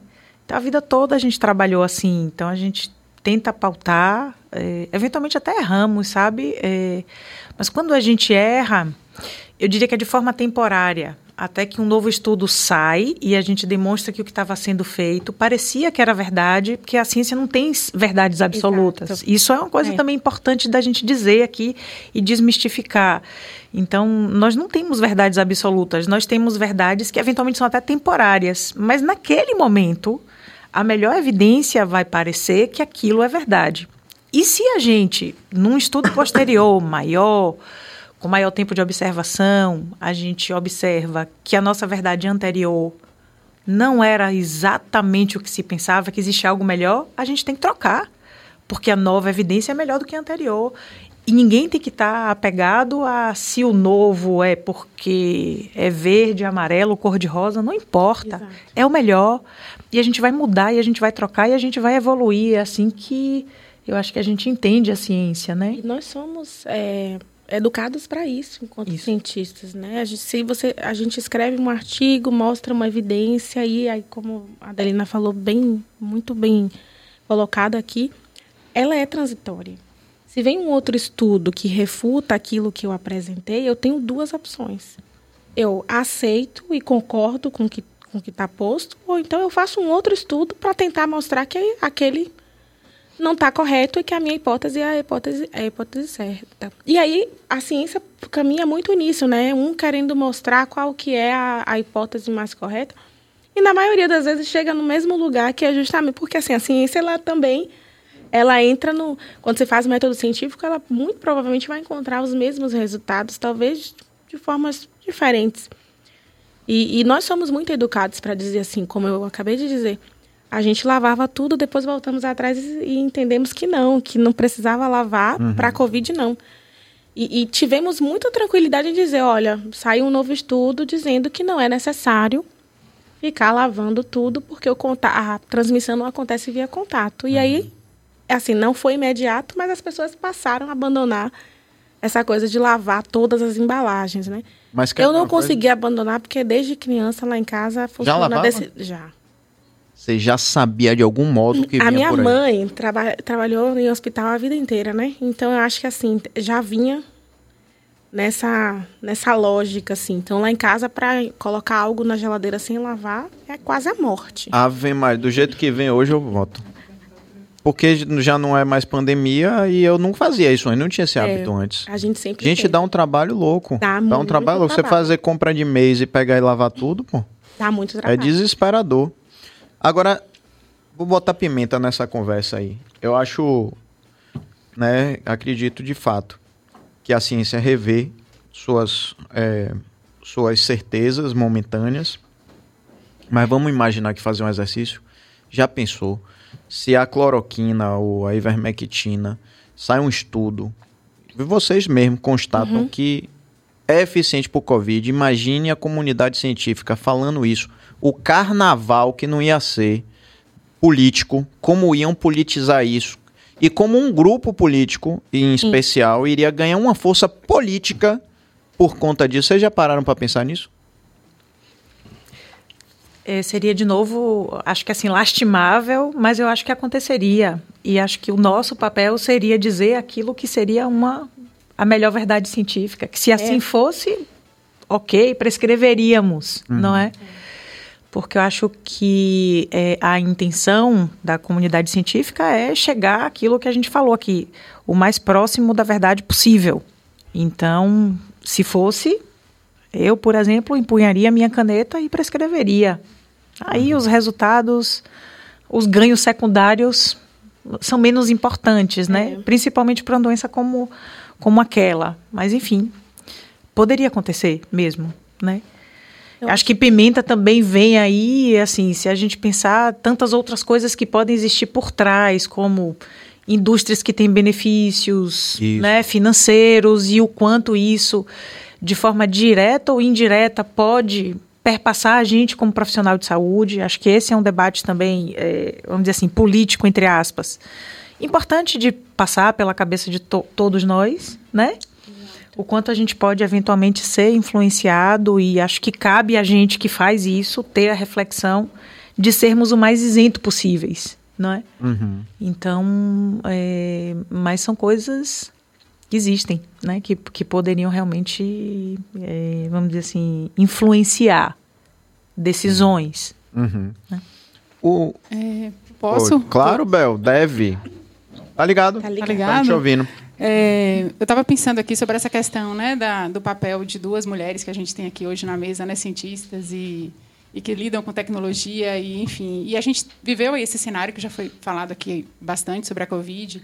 E como é que vocês entendem, né, o que, o que como a ciência e a tecnologia contribuíram para a gente superar esse momento que a gente passou e como é que vocês veem na verdade o futuro, né? Se a gente vive- viver novamente uma, uma situação semelhante, uma nova pandemia ou algo que seja tão desafiante quanto, se hoje a gente, se, se vocês se sentem mais preparadas enquanto pessoas que estão atuando nesse cenário, é, o que que isso trouxe de ganhos, né, para o que a gente tem no futuro? Se isso realmente faz diferença, se são aprendizados que ficaram aí como ganhos mesmo reais. Aí vale para as duas. O legado, né? Olha, eu vou começar dizendo que a gente está esperando a próxima pandemia. É importante dizer isso. Por quê? Porque, voltando a mencionar, o nosso estilo de vida nos leva a isso. Nos leva a uma nova, a novas epidemias né? e pandemias. Então, a OMS, ela tem um, um conceito de doença X, né? Doença 10, enfim, tanto faz que fala justamente essa é uma doença que muito provavelmente vai ser causada por um vírus, respira um vírus respiratório que ainda não foi a Covid, porque as expectativas e perspectivas são muito mais letais. E a gente todo todo o eu acho que o planejamento para os próximos anos é pautado na no controle, enfim, dessa dessa nova epidemia, né? Na prevenção e no controle dessa nova epidemia. Então, assim, nós cientistas vivemos o tempo inteiro na busca de compreender ou de identificar possíveis patógenos que venham a causar danos muito graves à população. E aí, para mim, particularmente, durante a, a pandemia, é, a ciência avançou demais. Eu acho que em tecnologias não só diagnósticas, como de vacinas, né? É, para prevenção. Tratamento a gente ainda está meio assim, mas a gente também tem né, tratamento, tem o Paxlovid, que está aí como um dos, uma das estratégias terapêuticas. E acho que foi pouco utilizado justamente porque a gente já estava caminhando com a questão da, da vacina, então acabou que é, conflitou ali, eu diria, mas é, concorreu, né? nem conflitou, concorreu. Mas a gente tem hoje é, tecnologias que foram testadas e aprovadas durante a pandemia que podem facilmente ser revertidas para outros vírus ou para outros patógenos. E aí eu acho que reside aí o legado da pandemia. A gente não só aprendeu, em termos de tecnologia, a identificar mais rapidamente diversos patógenos, e aí, por exemplo, vou falar aqui o que a gente faz hoje. A gente entendeu que águas residuais, esgoto, é uma excelente fonte para você identificar patógenos. E aí não estou falando só de vírus, bactérias, fungos. E que é, a identificação nessas águas residuais, ela precede os casos humanos. Então, se você identificar hoje um patógeno numa água de esgoto, você consegue prevenir a transmissão numa comunidade em duas semanas de antecedência. Quem falava disso, de pegar esgoto para analisar? Não, é uma, não era uma coisa usual. A gente já sabia que podia ser feito, mas assim, durante a pandemia que isso se tornou mais popular. E aí hoje a gente trabalha muito com o conceito de One Health, né, que é essa saúde única, onde você não avalia só o indivíduo é, humano. Você vai identificar no ambiente, que tipo de, de contaminação pode estar acontecendo ali, que pode levar a uma população humana. Você avalia a comunidade de animais, enfim, que estão naquele entorno, avalia a qualidade do ar, qualidade do solo, qualidade da água. Então, se você tenta é, é, analisar tudo que está ali ao redor né, do, do indivíduo. E isso se popularizou durante a pandemia. Então, é um legado que eu acho que vai ficar, né, não só de diagnóstico, mas também das estratégias é, de prevenção e terapêuticas também, né? Porque muitos outros medicamentos também foram sendo é, estudados aí durante a pandemia que não vieram né, a, a, se tornarem comerciais, mas que a tecnologia a gente não perde, o estudo não perde. Eles com certeza vão ser revertidos para alguma outra coisa. E você, doutora? Na é. sua área especificamente, ou seja, que tem contato com o cliente ou com o cliente ou com o paciente, ainda que seja na sua área imagem, você não tem um corpo a corpo, digamos assim, mas você está no ambiente hospitalar e tudo mais. É, então, meu dia a dia é câncer, né? Assim, então, diagnóstico e tratamento de paciente é, oncológico e acho que a pergunta de Bel veio, veio assim muito, muito bem-vinda. E acho que eu quero fazer aqui uma, uma extrapolação de tudo que a gente aprendeu com Covid. Acho que a gente também aprende com câncer. É, principalmente, assim, de uma detecção mais rápida, que eu acho que é algo que a ciência vem evoluindo. Então, a gente é, detectou o Covid e tratou num tempo recorde. A gente faz isso em câncer também hoje, né? É, e os resultados estão aí. Então, assim, é, é, é muito comum, por exemplo, que. Eu estava dizendo outro dia no evento que eu estava, que quando eu era criança, minha mãe dizia assim na mesa de casa, né? Poxa, fulana de tal, amiga, pegou aquela doença, aquela doença que não se fala o nome. Isso, CA. Porque aquilo atraía como se fosse assim, né? Um azar. Não se repete aquele nome. E hoje a gente vem trabalhando com câncer, transformando isso praticamente em doença crônica. Então a pessoa vai viver com câncer como ela vive com diabetes, com hipertensão. Não é sempre assim, mas a gente vem trabalhando para que isso se torne cada vez mais frequente. Isso também tem a ver com esse manejo rápido, reconhecimento rápido entre o que é o, o transtorno causador de uma doença uhum. e o, o potencial mecanismo de, entre aspas, conserto que a gente pode ter em cima daquilo, com tratamentos cada vez mais eficazes e imagens né, que acho que guiam ali. Eh, o, o, manejo rápido, né? Então hoje a gente fala de câncer, a gente fala de campanhas de prevenção, a gente fala sobre um monte de coisa e aí eu acho que de novo informação vem de novo quando ela é de qualidade. E aí parabéns pelo programa que a gente pode bater esse esse papo descontraído, trazendo aí acho que informações bacanas para a população, trazendo isso como uma conversa fluida, uma conversa tranquila, onde a gente vai mirar lá na frente num, num ganho realmente de, de saúde, né? Bacana. Eu, e eu digo, Pedro, que uma das coisas positivas do, do, da pandemia foram os podcasts, por exemplo, que foram verdade. É, na verdade a comunicação houve, né? A comunicação como um todo, né? Houve uma na, na internet principalmente. Na internet, é, na internet foi aí é, que um monte de gerador de conteúdo apareceu, projetos de conteúdo como podcasts, né, apareceram. Nós ficamos muito dentro de casa aí fazendo serviços domésticos, é, como por exemplo, lembra que é o grande, um dos grandes, o, o, segundo maior vilão da pandemia depois do vírus era a pia, né? Não sei se vocês lembram disso, que era você botava um pires que virava 20 pratos, 15 talheres, né, jarra de suco, tudo aquilo dava cria ali. E aí, para a gente conseguir viver, né, sobreviver aquele momento com um pouco mais de. com um pouco de diversão, já que a gente não podia ir pra rua tal, era. Era o povo que estava fazendo comunicação naquele momento, é. né? Era uma As coisa. As lives todas. É, né? Pois é, live que não acabava mais. É. Doutora, agora, não vou mentir, não. Você me deu um susto aí agora com essa história de que tá vindo um vírus aí, o vírus X, e que tem um potencial ele é respira seria respiratório e tem um potencial letal muito maior que o Covid. Isso. Como é isso, doutora? Eh, primeiro, essa... da onde, como é que vocês conseguem prever isso assim com essa antecedência?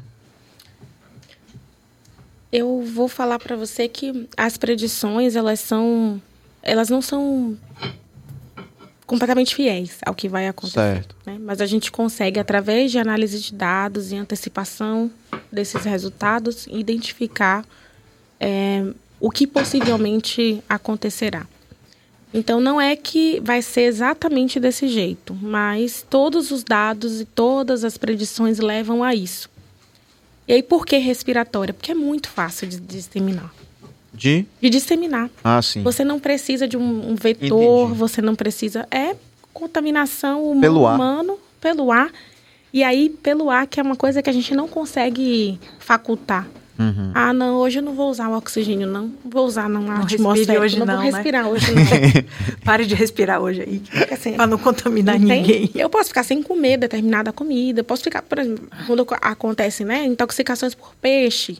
Aí sai na mídia para a população evitar o consumo de determinado, determinada espécie de peixe ou então de, de frutos do mar por um tempo. Não dá para fazer isso com ar atmosférico. Então é uma coisa que a gente precisa o tempo inteiro. E aí essa via de transmissão é uma coisa que é 100%, você está 100% exposto a ela. Sim, ou seja, se a gente vive em sociedade, né? Não sei os que vivem no campo muito isolados ou em aldeias indígenas que podem de, algum, de alguma maneira estarem blindados, né? Exato. Mas por que mais letal do que o Covid? Porque a tendência é que as próximas sejam cada vez mais letais. Cada vez mais, ou seja, é uma crescente. Exato, perdão. Exatamente. Porque assim, os vírus que a gente conhece, né, eles estão, na grande maioria, mapeados. Então a gente já sabe mais ou menos qual que é a, a expressão clínica daqueles vírus. né? Os vírus que a gente ainda não conhece, muito provavelmente são aqueles que vão causar, de fato, as doenças mais é, difíceis de serem tratadas. A Covid já foi uma doença muito difícil da gente manejar, porque a gente não conhecia. Aí conheci o SARS-CoV, o MERS, que são ali da mesma família, já tinham causado epidemias anteriores, mas muito limitadas. Ninguém imaginou que o SARS-CoV-2 ia ter essa disseminação mundial. Quando começou na China, eu lembro, a gente ficou sabendo no final do ano, né? 31 de dezembro ali. Todo mundo achou que era mais uma é, doença respiratória que ia se disseminar e se resolver na China. Quando a coisa chegou na Europa, que disseminou na Europa e a América do Norte, aí a gente começou a ficar no alerta. Olha, se chegou na Europa, em 12 horas está aqui no Brasil. Que foi o que aconteceu. Um voo da Itália para cá trouxe o vírus. Isso é o que a gente tem documentado, fora o que já poderia ter acontecido antes, que a gente não conseguiu pegar porque não gerou um quadro clínico passível de ser detectado. Certo. Então, é, a gente vai cada vez trabalhar com vírus mais letais, vírus mais perigosos, vírus que vão causar dizimação da população. Essa é a nossa perspectiva de futuro aí mesmo. Você acha que isso pode ser, de alguma maneira, uma. Como se fosse uma. Perdão, gente. Não é Covid, não, né? Não, Só pra saber mesmo. não. Definitivamente não. Não.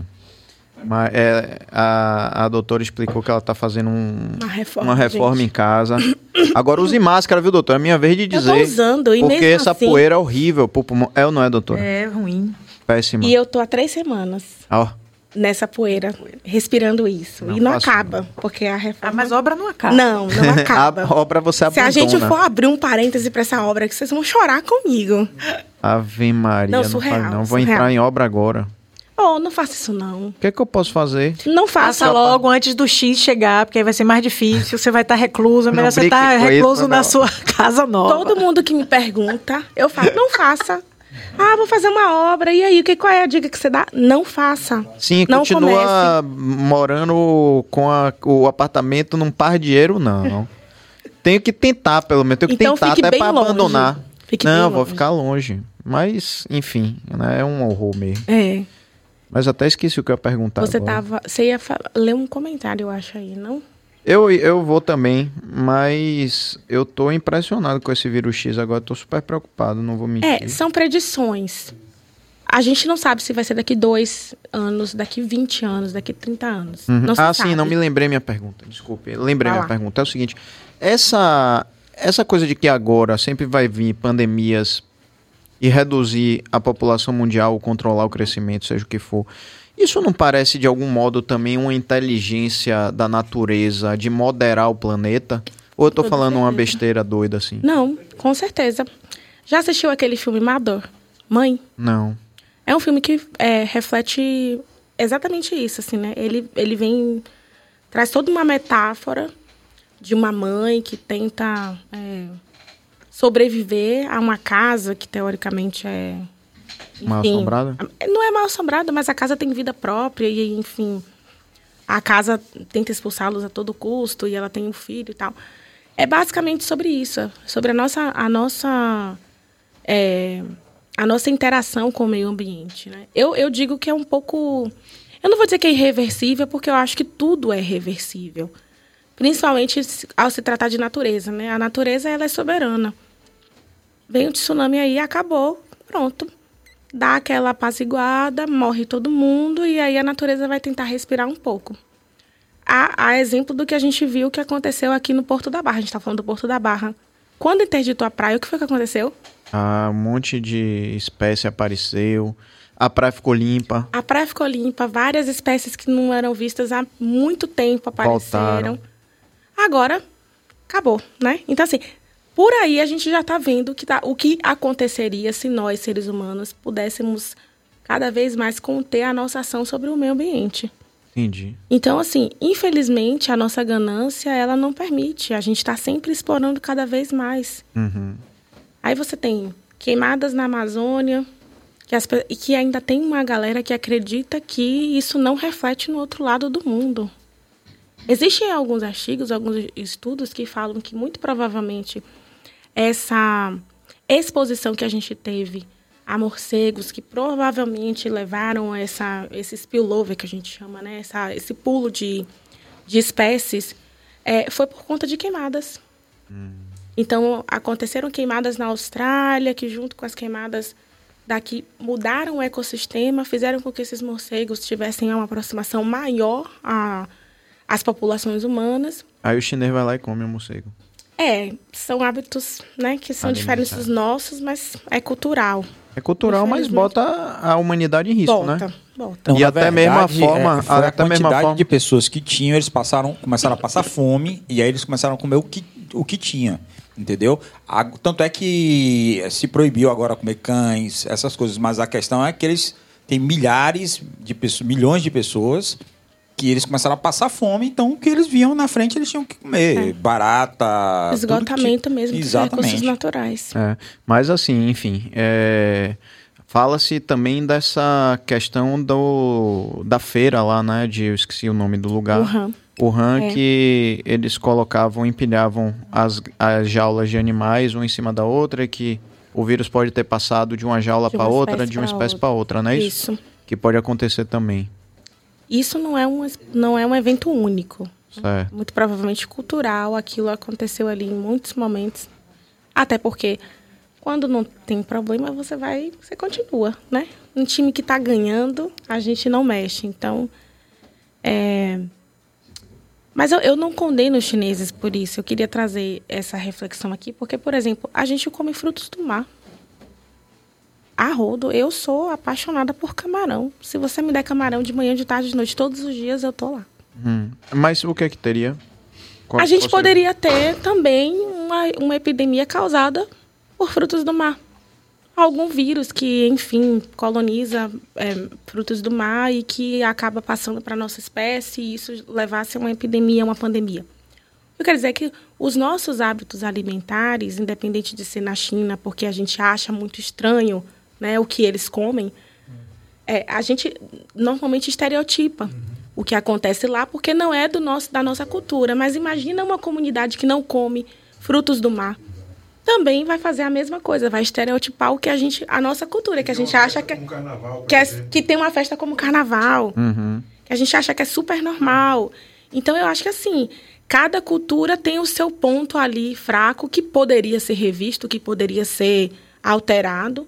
Mas isso envolve, um, acho que uma, uma mudança aí muito radical. E é uma mudança cultural. Então, imagina pedir para não ter carnaval. O povo me mata. é, verdade. Vamos à interação, porque tem é, perguntas aqui interessantes. Pergunta venha, venha, senhor. É, doutora Adelina, eu tenho um, uma pessoa próxima que foi diagnosticada com câncer de próstata há pouco tempo. É, eu acho que a indicação é cirurgia, mas eu vi algo a respeito de uma injeção de uma molécula radioativa para tratamento, para terapia. É verdade? Isso existe? Como funciona? Tem, a gente tem lá dois tipos de radiação. Essa pergunta ótima, assim. A gente lá no hospital até. É, bom, câncer de próstata é dos cânceres que acometem o homem o mais frequente. É, na maioria das vezes é um câncer não tão letal, então não mata tanto, mas é muito frequente. Né? Então, as campanhas de prevenção são importantes, é, o acompanhamento dos pacientes também é muito importante, mas infelizmente a gente vai ah, perdendo a luta contra a doença em algumas populações, né? Então, é, às vezes, ou por um diagnóstico tardio, ou por uma doença mais agressiva, ou por um comportamento de longo prazo da doença, a gente pode ter é, alguns pacientes que vão evoluir com metástase, né? Esse nome que também assusta bastante. Metástase é a presença de um câncer fora do seu sítio de origem, né? Então, a gente está aqui falando, usando o exemplo do câncer de próstata. Então, quando ele sai da próstata e ele infiltra outros lugares, pode ser gânglios, outros órgãos, a gente está falando de doença metastática. E câncer de próstata especificamente gosta muito de ir para os ossos, para o esqueleto, né?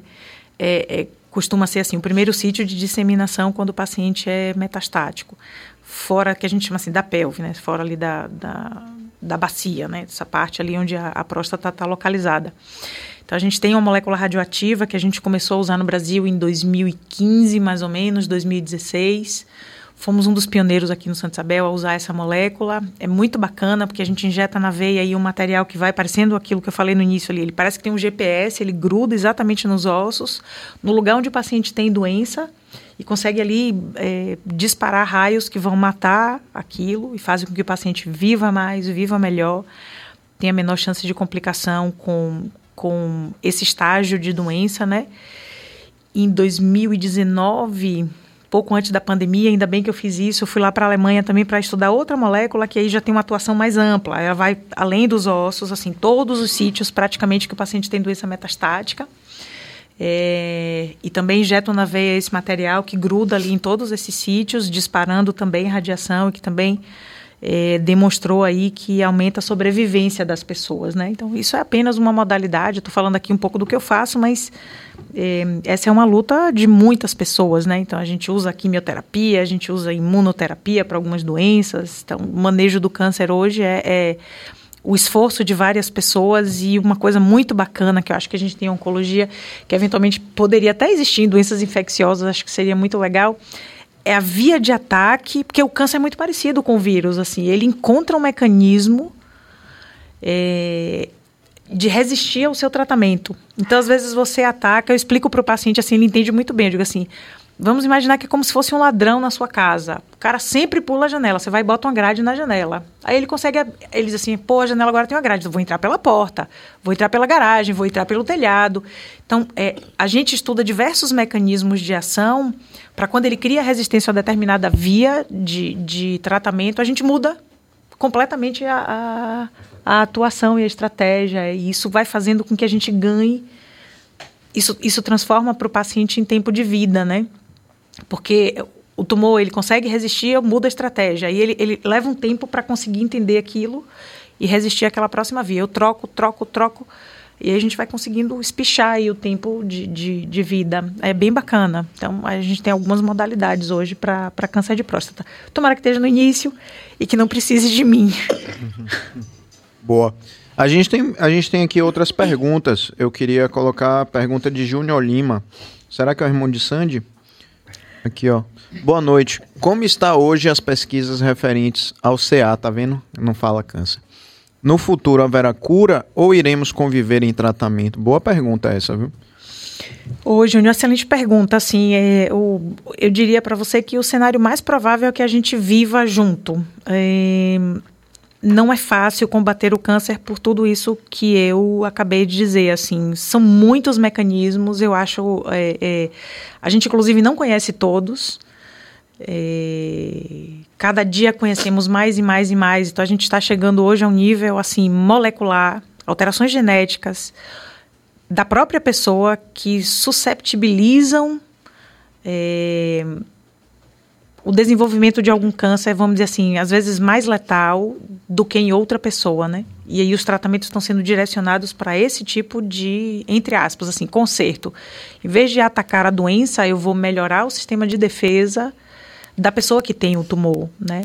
Mas ainda precisa, a gente conhece, nossa, muito. Nos últimos 20 anos, eu diria que avançamos demais, mas ainda existe muito a aprender e existem esses mecanismos é, de defesa, assim, de conserto que o câncer tem, a via que ele troca, que a gente também precisa aprender a ir trocando, trocando.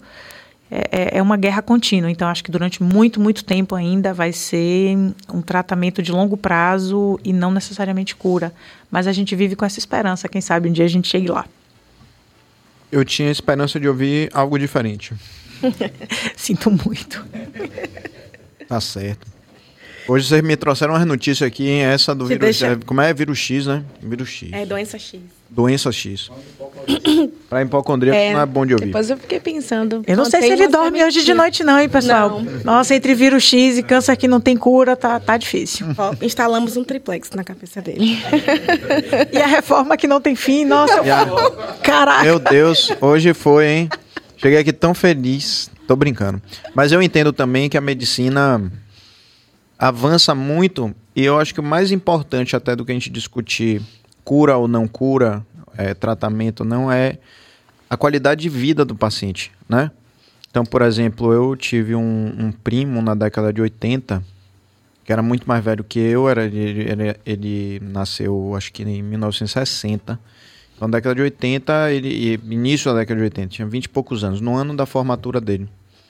E ele morreu de câncer. Naquela época, é curioso, hoje a gente ouve muito mais gente tendo câncer do que naquela época. Até pelo estigma, acho que as pessoas escondiam, não se sabia. Ou, de algum modo, as o hábito de vida as pessoas tinham menos. Mas Se vivia menos também. É, então, verdade. assim, é uma doença que acomete muito, não é sempre, mas assim, acomete muito idoso. É, antigamente se morria com 50 anos. Então, Você ia morrer de outra coisa, né? Hoje a gente vive até 80, 90. Então a chance da pessoa ter câncer até morrer é imensa. enorme. É. E esse meu primo, ele faleceu na- no ano da formatura dele. E eu me lembro, porra, que o sofrimento que ele teve, né, naquela época. A quimioterapia naquela época era um negócio assim. A pessoa morria pela quimioterapia, né? Pela. Era aquela coisa assim, vai tentar o tratamento, não vai, a pessoa entra, porra. E hoje você vê pessoa assim, ah, vou ali na quimioterapia, né? Ou voltei aqui hoje da quimioterapia, porque os remédios para náusea, os remédios para cair cabelo, no- tudo isso vai transformando a vida da pessoa, melhorando a qualidade de vida de uma forma, né? E eu acho que a gente tem que celebrar isso também, porque senão a gente, né? A gente fica nessa preso a uma sentença, uma coisa desse tipo, né? Vamos aqui a mais interação. Liliane Freitas, boa noite. Quem não tomou nenhuma vacina da Covid pode tomar essa agora? Essa que ela deve estar falando é a vacina Ambivalente. bivalente, né? Pode, pode. Pode? ser. Mas assim, se não tomou nenhuma, o ideal é tomar pelo menos uma anterior. Porque a bivalente, ela é para nova variante. Certo. Então, uma interessante- dose, pelo menos, da Pelo menos anterior. uma dose da anterior e depois a bivalente. Seja ela qual for. Sim. A Pfizer é, a- é uma das melhores é, por conta da tecnologia, não é nem pela marca. É pela tecnologia de RNA, né? Que hoje a gente já viu que tem uma, uma eficácia maior. Mas assim, se, é, se for possível ainda, melhor utilizar do- duas plataformas diferentes, né? Então, uma de vetor viral, como foi o caso da Coronavac, e depois uma Pfizer. Porque a combinação delas tem uma, uma eficiência melhor. Acho que pega um pouco do que a doutora Adelina estava falando. A gente ataca o vírus de formas diferentes, mas em frentes diferentes, né? Então, ele tenta entrar pela, pela porta, a gente ataca. Vai pela janela, a gente ataca também. Então, é, duas plataformas diferentes e depois a bivalente. É, é a sugestão que eu dou. Porque a bivalente é para as cepas mais recentes. Mas, se tiver que escolher uma, vai logo na bivalente, porque é o que está circulando agora. Então, de certa forma, já, Entendi. já contempla isso. Vocês lembram também do sommelier de vacina? Hum, Vocês lembram disso? Era engraçado, um monte de leigo assim, rapaz, tome Coronavac, porque Coronavac tem pedaços de vírus que, nativos e não sei o que lá, só faltava fazer que nem aquilo com vinho. Olhar contra a luz. Aí era, rapaz, vá no posto tal. Tinha grupo de WhatsApp, Sim, posto sim. tal, Pfizer. Aí o rapaz faz é da trombose. Aí o outro, não, então. Vamos na- Vamos na naquela que é uma só. Não tinha uma que era uma só. Janssen. Janssen. A Janssen. É uma só, e aí depois já te- teve essa aí quando eu dei risada, quando surgiu a segunda dose, que tinha um amigo meu. Rapaz, você tomou o quê? Pfizer. Porra, você é. Meu Deus do céu, você tomou Pfizer, você vai tomar, mas não sei quanto, tá, não sei o quê. Eu disse, e você? Ele não, tomei Janssen, é uma só. Nunca mais eu vou tomar. Aí saiu de segunda dose, terceira dose. Toda vez que sai uma nova dose, eu, eu comemoro. Por causa disso. Nada supera Hã? Oxford, Feira de Santana. Nada supera a vacina de feira. Oxford. É, realmente. Oxfeira. Oxfeira. Oxfeira. Agora, ó, mais pergunta aqui, ó. Luiz Menezes, Menezes. Gostaria de deixar registrado aqui a minha admiração por essa profissional, uma mulher incrível que tive a honra de conhecer e trabalhar na bioimagem do Santa Isabel, doutora Adelina Sanches. Ah, Ó, me lembro, Lô. Que bom que você tá aí, que legal. Obrigada, meu amor. Massa. Agora, sobre essas questões da vacina, né? É, Essa, essa história de que ah, é uma vacina experimental, é uma vacina que não teve tempo de desenvolver ainda e que é, ninguém sabe ainda o que vai dar no futuro. Isso tudo é balela? Sim. É, todas as vacinas que foram liberadas, elas foram liberadas no que a gente conhece como caráter de emergência. O que é o caráter de emergência? Você não teve é, a fase 3 longa, né? Ou, ou a fase 4 longa. A- a- o, desenvolvimento da vacina, ele passa primeiro por testes laboratoriais, depois testes em animais, depois a gente testa com um grupo pequeno de pessoas, né? E a gente diz pequeno porque não é populacional, mas esse grupo pode ser 5 mil pessoas sendo testadas. Né? E aí se testa com a vacina, se testa com placebo, para que você identifique se não é um efeito psicológico que está levando a- ao benefício. E depois você entra numa fase 4, que é a fase onde ela já é aplicada na população e a gente continua estudando, continua avaliando os efeitos daquela vacina. Então, quando você aprova em caráter emergencial, é porque você não teve um tempo muito longo dessa fase 3 e você já coloca ela na fase 4. Só que mesmo esse tempo de fase 3, ele foi o tempo mínimo necessário para que uma vacina seja liberada com segurança. Eu acho que é isso que as pessoas não conseguem entender. É, tudo que foi feito foi feito dentro das leis de segurança para desenvolvimento de vacina do mundo. Então, é, aquilo que foi é, liberado em caráter de emergência não significa que foi feito de qualquer jeito e que foi liberado experimentalmente para a população. Foi liberado dentro da biossegurança, dentro de todos os protocolos de, de segurança é, para a produção de vacina. Agora, na fase 4, a gente continua avaliando. Como qualquer outra vacina que tenha durado, sei lá, 20 anos para desenvolver, na fase 4 você continua avaliando. Eu acho que é porque esses conceitos ficaram muito é, conhecidos na, na pandemia e aí as pessoas passaram a, a, talvez pensar mais sobre isso. Mas na realidade eles sempre existiram. né? Entendi. Então só se popularizou durante a pandemia. Entendi. Mas assim, é, eu realmente não flerto de maneira nenhuma com esses pensamentos negacionistas, mas a minha preocupação foi apenas uma. Bom, eu entendo a força da indústria farmacêutica no mundo inteiro, né? E como a gente acabou de falar aqui, talvez não exista nenhum interesse da indústria farmacêutica em acabar com o vírus da herpes, porque não é muito melhor ficar vendendo herpes tal, né, a vida inteira para quem tem Exato. herpes, do que você vender o remédio uma vez só, a pessoa acabou, ou a pessoa tem episódios de herpes durante uma vida inteira e ela vendeu o remédio.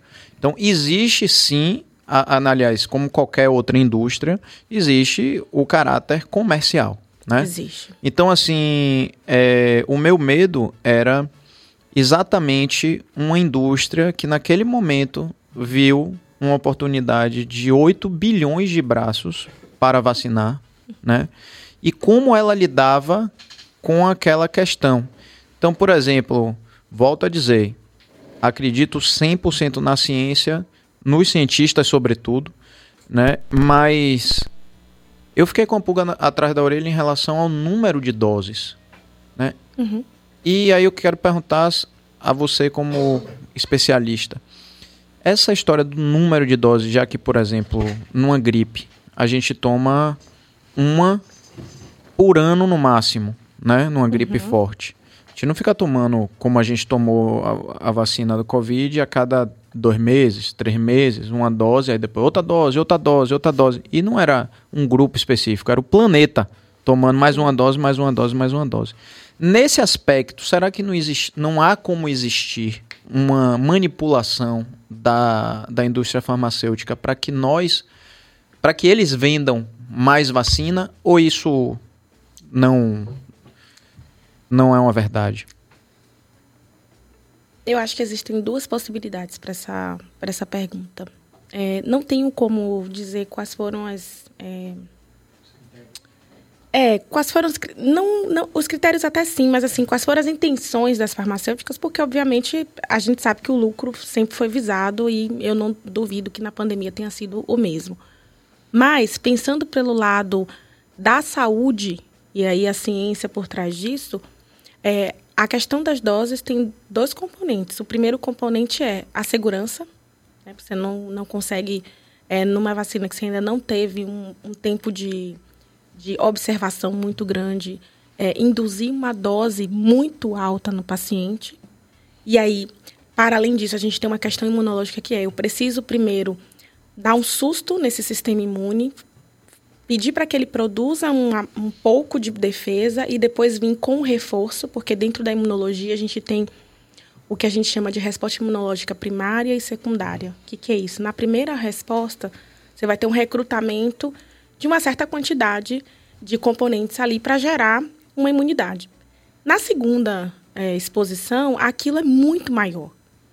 Então, basicamente, é como se você realmente desse um booster no seu sistema imunológico. Isso acontece naturalmente. Ah, eu tive contato com um vírus aqui, minha, minha- meu sistema imune produziu uma, uma resposta e, ok, eu estou com um pouquinho aqui de imunidade. Se eu tiver contato com aquele vírus de novo, muito provavelmente nem vou ficar doente, mas o meu sistema imunológico, ele responde muito mais forte do que foi a primeira vez. Toda hora bato no microfone. Tem desculpa, nada gente. não. Tem nada. E aí, então, assim, quando você divide isso em doses, na verdade você induz o seu sistema imunológico a responder de forma muito mais agressiva ao vírus do que com uma dose só. Uhum. Tá? Isso, então, é imunologia não tem nada a ver com farmacêutico. Mas assim, desculpe interromper, Tá. mas duas doses eu. Beleza, entendo essa. Mas é porque parece que em determinado momento desenfreou. Aí é que Três doses, seg- quatro doses. Que vem o segundo componente dessa resposta, que é nós não paramos. A gente tomou vacina, primeira dose, segunda dose, e foi viver a vida normal. Só que o vírus continuou circulando, continuou mutando, continuou virando outras coisas, outras cepas, para além daquelas que as vacinas haviam sido preparadas. Então, imagina, é, esse- essa xícara é branca e laranja. Eu produzo uma vacina para uma xícara branca e laranja. Lá na frente, o laranja virou rosa. A minha vacina não vai reconhecer o rosa. Então, eu precisei atualizar a vacina para que ela pudesse agora reconhecer a cor rosa que eu tinha feito antigamente para o laranja. Então, por isso que a gente teve muitas doses. O que está acontecendo agora? O número de casos diminuiu, a gente não tem disseminação mais do vírus como tinha antes e ninguém está tomando vacina mais. E muito provavelmente vai tomar vacina, sei lá, ano que vem, junto com a da gripe. Aí você falou sobre a vacina da, da gripe. A gente toma vacina de influenza a vida inteira. Todo ano a gente atualiza essa vacina. Ela já tá- a gente já tem imunidade para o arcabouço do vírus.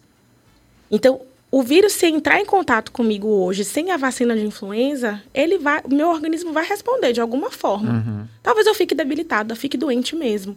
Mas assim, muito provavelmente meu organismo já está preparado para responder a essa influenza. Agora, influenza muta muito. O, o, vírus desse ano é completamente diferente. Não é completamente, mas assim, tem muitas adições em relação ao ano passado. O do ano que vem vai ter adições em relação ao desse ano. Por isso que todo ano a gente tem uma vacina nova, que são as atualizações dessas proteínas que tiveram ali alterações por conta dessas mutações do vírus mesmo. Então, foi o que aconteceu com, com o SARS-CoV-2. Qual que e aqui eu vou falar assim, uma percepção só minha, não, não tenho nenhum dado científico para dizer isso. Muito provavelmente a gente vai tomar vacina de Covid aí no ano que vem, no próximo ano, daqui uns três anos, ninguém vai se falar mais dessa vacina. E talvez ela seja tão incorporada que a gente tome junto com a de influenza e ninguém nem vai saber. Ou vai saber, mas não vai ter essa ideia de que, ah, tá tomando a vacina da Covid de novo. Entendi. Porque o vírus parou de circular, então, Então- parou de mutar. Então não, não teve nenhuma dosezinha de exagero aí. Não, não posso te dizer Tá, isso, tá porque não sei quais foram as intenções farmacêuticas, mas assim, do lado científico existe sim prerrogativa para o que aconteceu. Entendi. Então fico mais tranquilo. Não, pode ficar. Tomei doses e mais doses. Eu também. Mais dose. Furada no braço, aquele soco no braço. Tinha uma moça na, na- no, no posto, rapaz, que assim, de. Tomei as doses todas, tudo foi bacana, mas tinha uma, uma senhora que acho que ela achou que era uma furadeira o, a, a seringa. Porra, fiquei com o braço mal durante algum tempo. É, Mas há profissionais acontece. e profissionais. É, né? não, tem hora que não era o dia bom, né? Não era o Tem dia bom da isso, pessoa. é. Normal, todos nós passamos por isso. Mas meu braço que sentiu. e tem mais interação aqui de a, a, Aina ou Aina. Pô, nossa, difícil. Aina Kaorner. Acho que ela que ela fez, ela meio que já respondeu, mas. Ah, vale a pena. Além do diagnóstico, a medicina nuclear também atua no tratamento do câncer? Vale a pena explicar Sim, bem aí direito. é, então, é, o uso das radiações em medicina, né, em modo geral, assim, a gente pode é, categorizar em dois grandes grupos. Isso é até uma coisa bacana, assim, porque todo mundo tem medo de radiação, né, mas existe o uso benéfico da radiação para várias coisas, para energia, é uma energia limpa, para esterilização de alimentos, para uso médico. Então, dentro do uso médico, a gente vai ter assim, a, categoria, a, a categoria dos diagnósticos. Então, tomografia tem radiação, ressonância não, ultrassom não, raio-x tem radiação, isso é radiologia. Depois a gente tem medicina nuclear, que faz cintilografia e PET-CT como modalidades aí diagnósticas. E a gente tem as radiações mais pesadas, por assim dizer. Por que pesadas? Porque eu quero usar um raio forte, para vocês entenderem, porque eu quero matar uma doença. Aí eu tenho isso dentro da medicina nuclear, então eu posso ter vários tipos de radiação em que eu propositalmente eu vou levar um dano celular porque eu quero matar uma doença que está fazendo mal ao indivíduo. É, existe a radioterapia que também usa radiações de alta faixa para matar câncer também. E aí, como eu falei mais cedo, não sei se todo mundo estava aqui, é, normalmente a medicina nuclear vai usar o que a gente chama de fontes não seladas. Ou seja, não está numa pastilha. Lembra daquele acidente em Goiânia que alguém achou uma pastilha, Lembro. abriu a pastilha e estava cheio de radiação. Aquela Césio, pastilha. né? Césio Isso. 137, né? Isso, isso é uma radiação selada. Ela estava ali guardada dentro de um recipiente, o engraçadinho abriu aquilo e passou no corpo, né? É. E brilhou no o escuro. que pode. eu ainda brinco com isso também, que eu posso causar esse efeito. Assim, chegar de noite no aniversário onde perguntaram. Se, se você se brincadeira. apagar a luz do estúdio aqui, você Aí, brilha, doutor? Exatamente, vamos fazer o teste aqui. Bora, paga aí, Cabas, pra ver. Diz que fica verde tudo aqui, né? Exatamente, é uma loucura. É, então, brincadeiras à parte, pessoal. É, então, fontes não seladas, eu, eu tenho líquidos lá. Fica num ambiente segregado, então eu tenho vários dispositivos para poder fazer com que essa radiação não faça mal a mim, nem as pessoas que estão circulando lá no setor. Mas eu injeto nos pacientes de uma forma calculada, pré-de- pré-definida, pré-determinada, para matar aquela doença. E a radioterapia não, aí usa essas fontes seladas. Então são discos ou raios que são disparados por um equipamento para matar câncer também. Então a medicina usa muito radiação para finalidades aí muito benéficas ao ser humano. Isso é bem estudado e calculado, não é feito de qualquer forma. São anos e anos de estudo para a gente fazer isso de forma segura.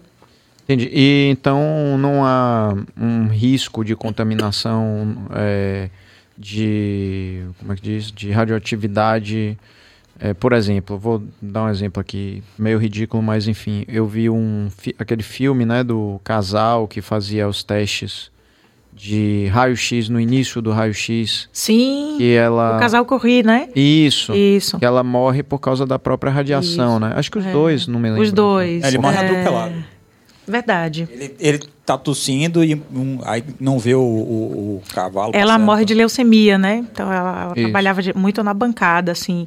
É, existe o risco super, né? Mas nós somos treinados para isso e temos assim mil protocolos de segurança para evitar que isso aconteça. Mas poderia acontecer. Então, por exemplo, é, como eu falei, minhas radiações, por exemplo, que eu uso são líquidas, estão lá dentro de um frasco, vai estar blindado numa caixinha de chumbo. Mas se um funcionário errar e o frasco cair no chão, aquilo é um acidente radioativo. Então, aquele frasco vai espatifar no chão e espalhar radiação. Aí a gente tem um protocolo e é, substâncias que conseguem conter isso como risco. Eventualmente, a gente tem que até é, bloquear uma ala para poder isso não causar dano nem a gente nem a terceiros, assim. É, mas é tudo muito bem estudado, calculado, colocado em bancadas seguras para tentar evitar que isso aconteça. Os acidentes são bem, bem raros, mas podem acontecer. É porque naquela época não se sabia, né? Não se sabia, coisas. foi ela que descobriu, né? Ela que descobriu o raio-x. Ela dormia com o vasinho. O frasquinho. O frasquinho. Exatamente, na cabeceira, né? É. A, a gente tá que- assim. Aí. Ah, foi? Foi. Preciso fazer uma defesa da Marie Curie aqui, porque é a única mulher que tem dois prêmios Nobel, né? É, verdade. pois é. A mulher pagou com a vida, mas assim, hoje a gente conhece muito por causa dos, dos estudos dela. E falam, inclusive, que ela era muito, muito, muito mais inteligente do que o marido e ela teve que provar é, muito mais para conseguir ser aceita pela comunidade científica, para a gente ver o, o quanto que a mulher, né, desde sempre, é menos valorizada. Mas era só um parêntese. Eu quero Esse aproveitar parênteses É importante. um momento aqui, pra, que estamos falando de segurança radiológica, para perguntar assim, quando o paciente faz né, as aplicações de lutécio, e a senhora recomenda que ele vá para casa, se isolar, mas assim, ele inventa, por exemplo, de trabalhar. Como que acontece? O que, que acontece com as pessoas que estão ao redor? É, a radiação, ela é, é- ela chega a ser maléfica num nível muito agressivo, aquelas pessoas que estão expostas. É, existem leis no Brasil que é, ditam as nossas condutas, né? E antes de liberar um paciente para casa, eu tenho por obrigação é, medir a radiação que ele tem no corpo e o quanto aquilo pode potencialmente expor outras pessoas que a gente chama de indivíduos do público. Porque eu trabalho dosimetrada, então eu tenho um aparelho que mede a quantidade de radiação que eu estou exposta ali no meu cotidiano, porque é muita, assim. É claro que eu tomo medidor o Geiger. dosímetro. Isso, o Geiger é o que mede o paciente para ele poder ir para casa, né? Lutécio, por exemplo, eu não preciso medir com Geiger, porque todo lutécio, de tudo que eu aplico, gama, radiação gama, que é o que vai expor um indivíduo da comunidade, é só 10% de tudo que eu injetei. E aí, pela lei brasileira, não preciso medir com Geiger um lutécio quando eu dou alta para ele. Lutécio, gente, é um subtipo de radiação que eu tenho. É que ela tem um familiar que tratou comigo. E, e saiu Ela andando sabe, por aí, ela pelo tá que eu assim, percebi. É, foi pra Saiu casa, andando. foi trabalhar. Não, ele vai trabalhar. Ele vai trabalhar. Eu não vou expô-lo aqui, É, mas tá ele certo. sai de lá e ele fala, não, tem que trabalhar. É mesmo. falo, pelo amor de Gente, Poderia, poderia, Por favor, porque ele não casa, fica... A doutora Adelina falou pra você ir pra casa se isolar. É sempre Deus. bom ir pra casa, descansar, ter um banheiro Não, próprio, porque não. vai sair assim o xixi contaminado com urina radioativa e durante os três dias. não a gente está pede, acontecendo Tenha isso." cuidado com o vaso sanitário. meu Deus. Às vezes eu preciso deixar a pessoa dormir sozinha, sem, sem namorar. É, essa parte aí a gente consegue... É mais levar. fácil não namorar É. do que deixar de trabalhar, É, né? exato. Esse é, esse, esse é um workaholic, É um viu? workaholic. Esse é um workaholic. É. Agora, Ficarei gente, quieta. é melhor um, um cara de um primo desse é melhor que ele passe covid pros outros do que radiação. Não é tipo o cara andando pelo trabalho e quem vai pensar que esse cara tá a emitindo radiação? de, pra, assim, também não ficar aqui acusando a forma né, leviana, é que trabalha sozinho, então se sente, enfim, à vontade para estar no ambiente do trabalho. No meu caso, comparando com o Covid aqui, só pra gente fazer graça como você gosta, assim, o Covid a pessoa botaria uma máscara, mas no meu caso ia botar aquele avental Roupa de de chumbo, tá chumbo. difícil de. Aí tá difícil de disfarçar, ia ser meio complicado a Ela dá, situação. ela dá dois passos pro trabalho e para, né? Tem que descansar. Desiste, Aí desiste, desiste. desiste. Não tem jeito. E pra namorar, provavelmente já não tá querendo namorar e vai dizer assim, pô, amor, mas hoje eu tô com Hoje aquele avental de dar, chumbo, hoje não. vai Ah, dar. namorar com avental de chumbo é contraproducente, viu? Imagine aí, colega. Não, eu acho que não. Não eu acho vai- não ia complicado. ter condição. É, não mexe com o sex appeal das pessoas, né? Eu acho que não. Meninas, vocês diriam que a gente tem duas horas de papo até agora? De jeito nenhum, já? Já. Já. Quase. Você vê como é Caramba. bom conversar com vocês. Muito bom, porque eu também não, não senti é, isso, não. Dá tempo ainda, Pedro, de perguntar uma coisa aqui? Bel, dá, Bebel. Seremos Jogue duro, você. Mas eu acho que vai ser uma Não, pergunta legal. Bebel. Até com base no que foi dito aí anteriormente, né? É, como é que vocês veem a participação das mulheres, tanto na ciência quanto na tecnologia nuclear? Se isso tem, aument... se isso tem crescido, se vocês sentem ainda algum tipo de resistência a essa participação das mulheres? Para a gente fechar aí. Ah, essa é uma pergunta que acho que fecha com chave de ouro aqui. Acho que é, quando eu entrei, assim, tipo, na residência médica, no curso de medicina já era mais frequente a presença de homens, na medicina nuclear também. Eu tive a sorte de ter tido algumas precursoras, acho que talvez tenha começado aí com Marie Curie, é, que é, é um grande exemplo, mas a, a presença dos homens ainda é, é mais frequente, né? Mas a gente vem aí, eu acho que lutando eu, particularmente, nunca encarei como luta. Para mim era um processo natural, mas depois de uma certa jornada, você percebe que vira um pouco o exemplo né, da possibilidade de ser. Assisti um vídeo recentemente em, em rede social que achei super interessante. Aí eu vou trazer o, o, o gancho para o evento Barbie Jaqueline, o quanto isso é importante naquilo que ela própria relatou da criança menina da criança negra poder olhar para uma representatividade infantil, que é uma boneca, olhar para aquilo e se espelhar e dizer: poxa, existe uma Barbie. Né, é, cientista, existe uma Barbie negra, existe uma Barbie nordestina, Sim. não é? Ela não é dinamarquesa, loura, de uma família é, rica. É, todas nós podemos ser, eu acho que isso traz aí uma possibilidade de um espelhamento muito bacana. Então, o vídeo que eu disse que eu assisti na, na rede social recentemente era o quanto existe um fenômeno de que meninas pequenas muitas vezes não encontram ícones nas, nos quais elas possam se espelhar e o quanto no discurso social, doméstico, não é colocado para elas. Então, quando você crescer, o que é que você quer ser? Quer ser cientista? Quer ser... Muitas vezes isso não é colocado, Exato. né? Mas a partir, eu acho que vamos botar aqui do nosso exemplo, de tantos outros. A gente está aqui como representação de duas pessoas, mas existem tantas outras eh, que acho que trazem isso de uma forma muito bacana e acho que isso merece parabéns, assim, da gente poder ver que isso hoje é muito, muito mais frequente. Essa luta ela é contínua mesmo, né? Então acho é por aí. É, eu fico muito também nesse lugar do exemplo, né? Dentro da ciência, aqui no Brasil especificamente, a gente vai de num movimento contrário ao que acontece fora. Né? Nós temos muitas mulheres envolvidas na ciência. A gente está, em termos quantitativos, em igualdade. Até, às vezes, um pouco mais. 56% por ali. Mas a- acho que a grande questão é o que a gente chama de, cor- de efeitos tesoura, né? Que são é, os eu diria que os cortes que são feitos quando as mulheres vão alcançando posições mais sêniores, né? E aí entra, entram vários aspectos, entre eles a maternidade, que infelizmente ainda é um papel social da mulher, né? Inclusive a gente observa isso em casais que são da ciência, né? A produtividade do marido continua deslanchando no mesmo ritmo, enquanto o da mulher cai, a produtividade da mulher cai justamente porque recai sobre ela o papel é, do cuidado com esse novo ser.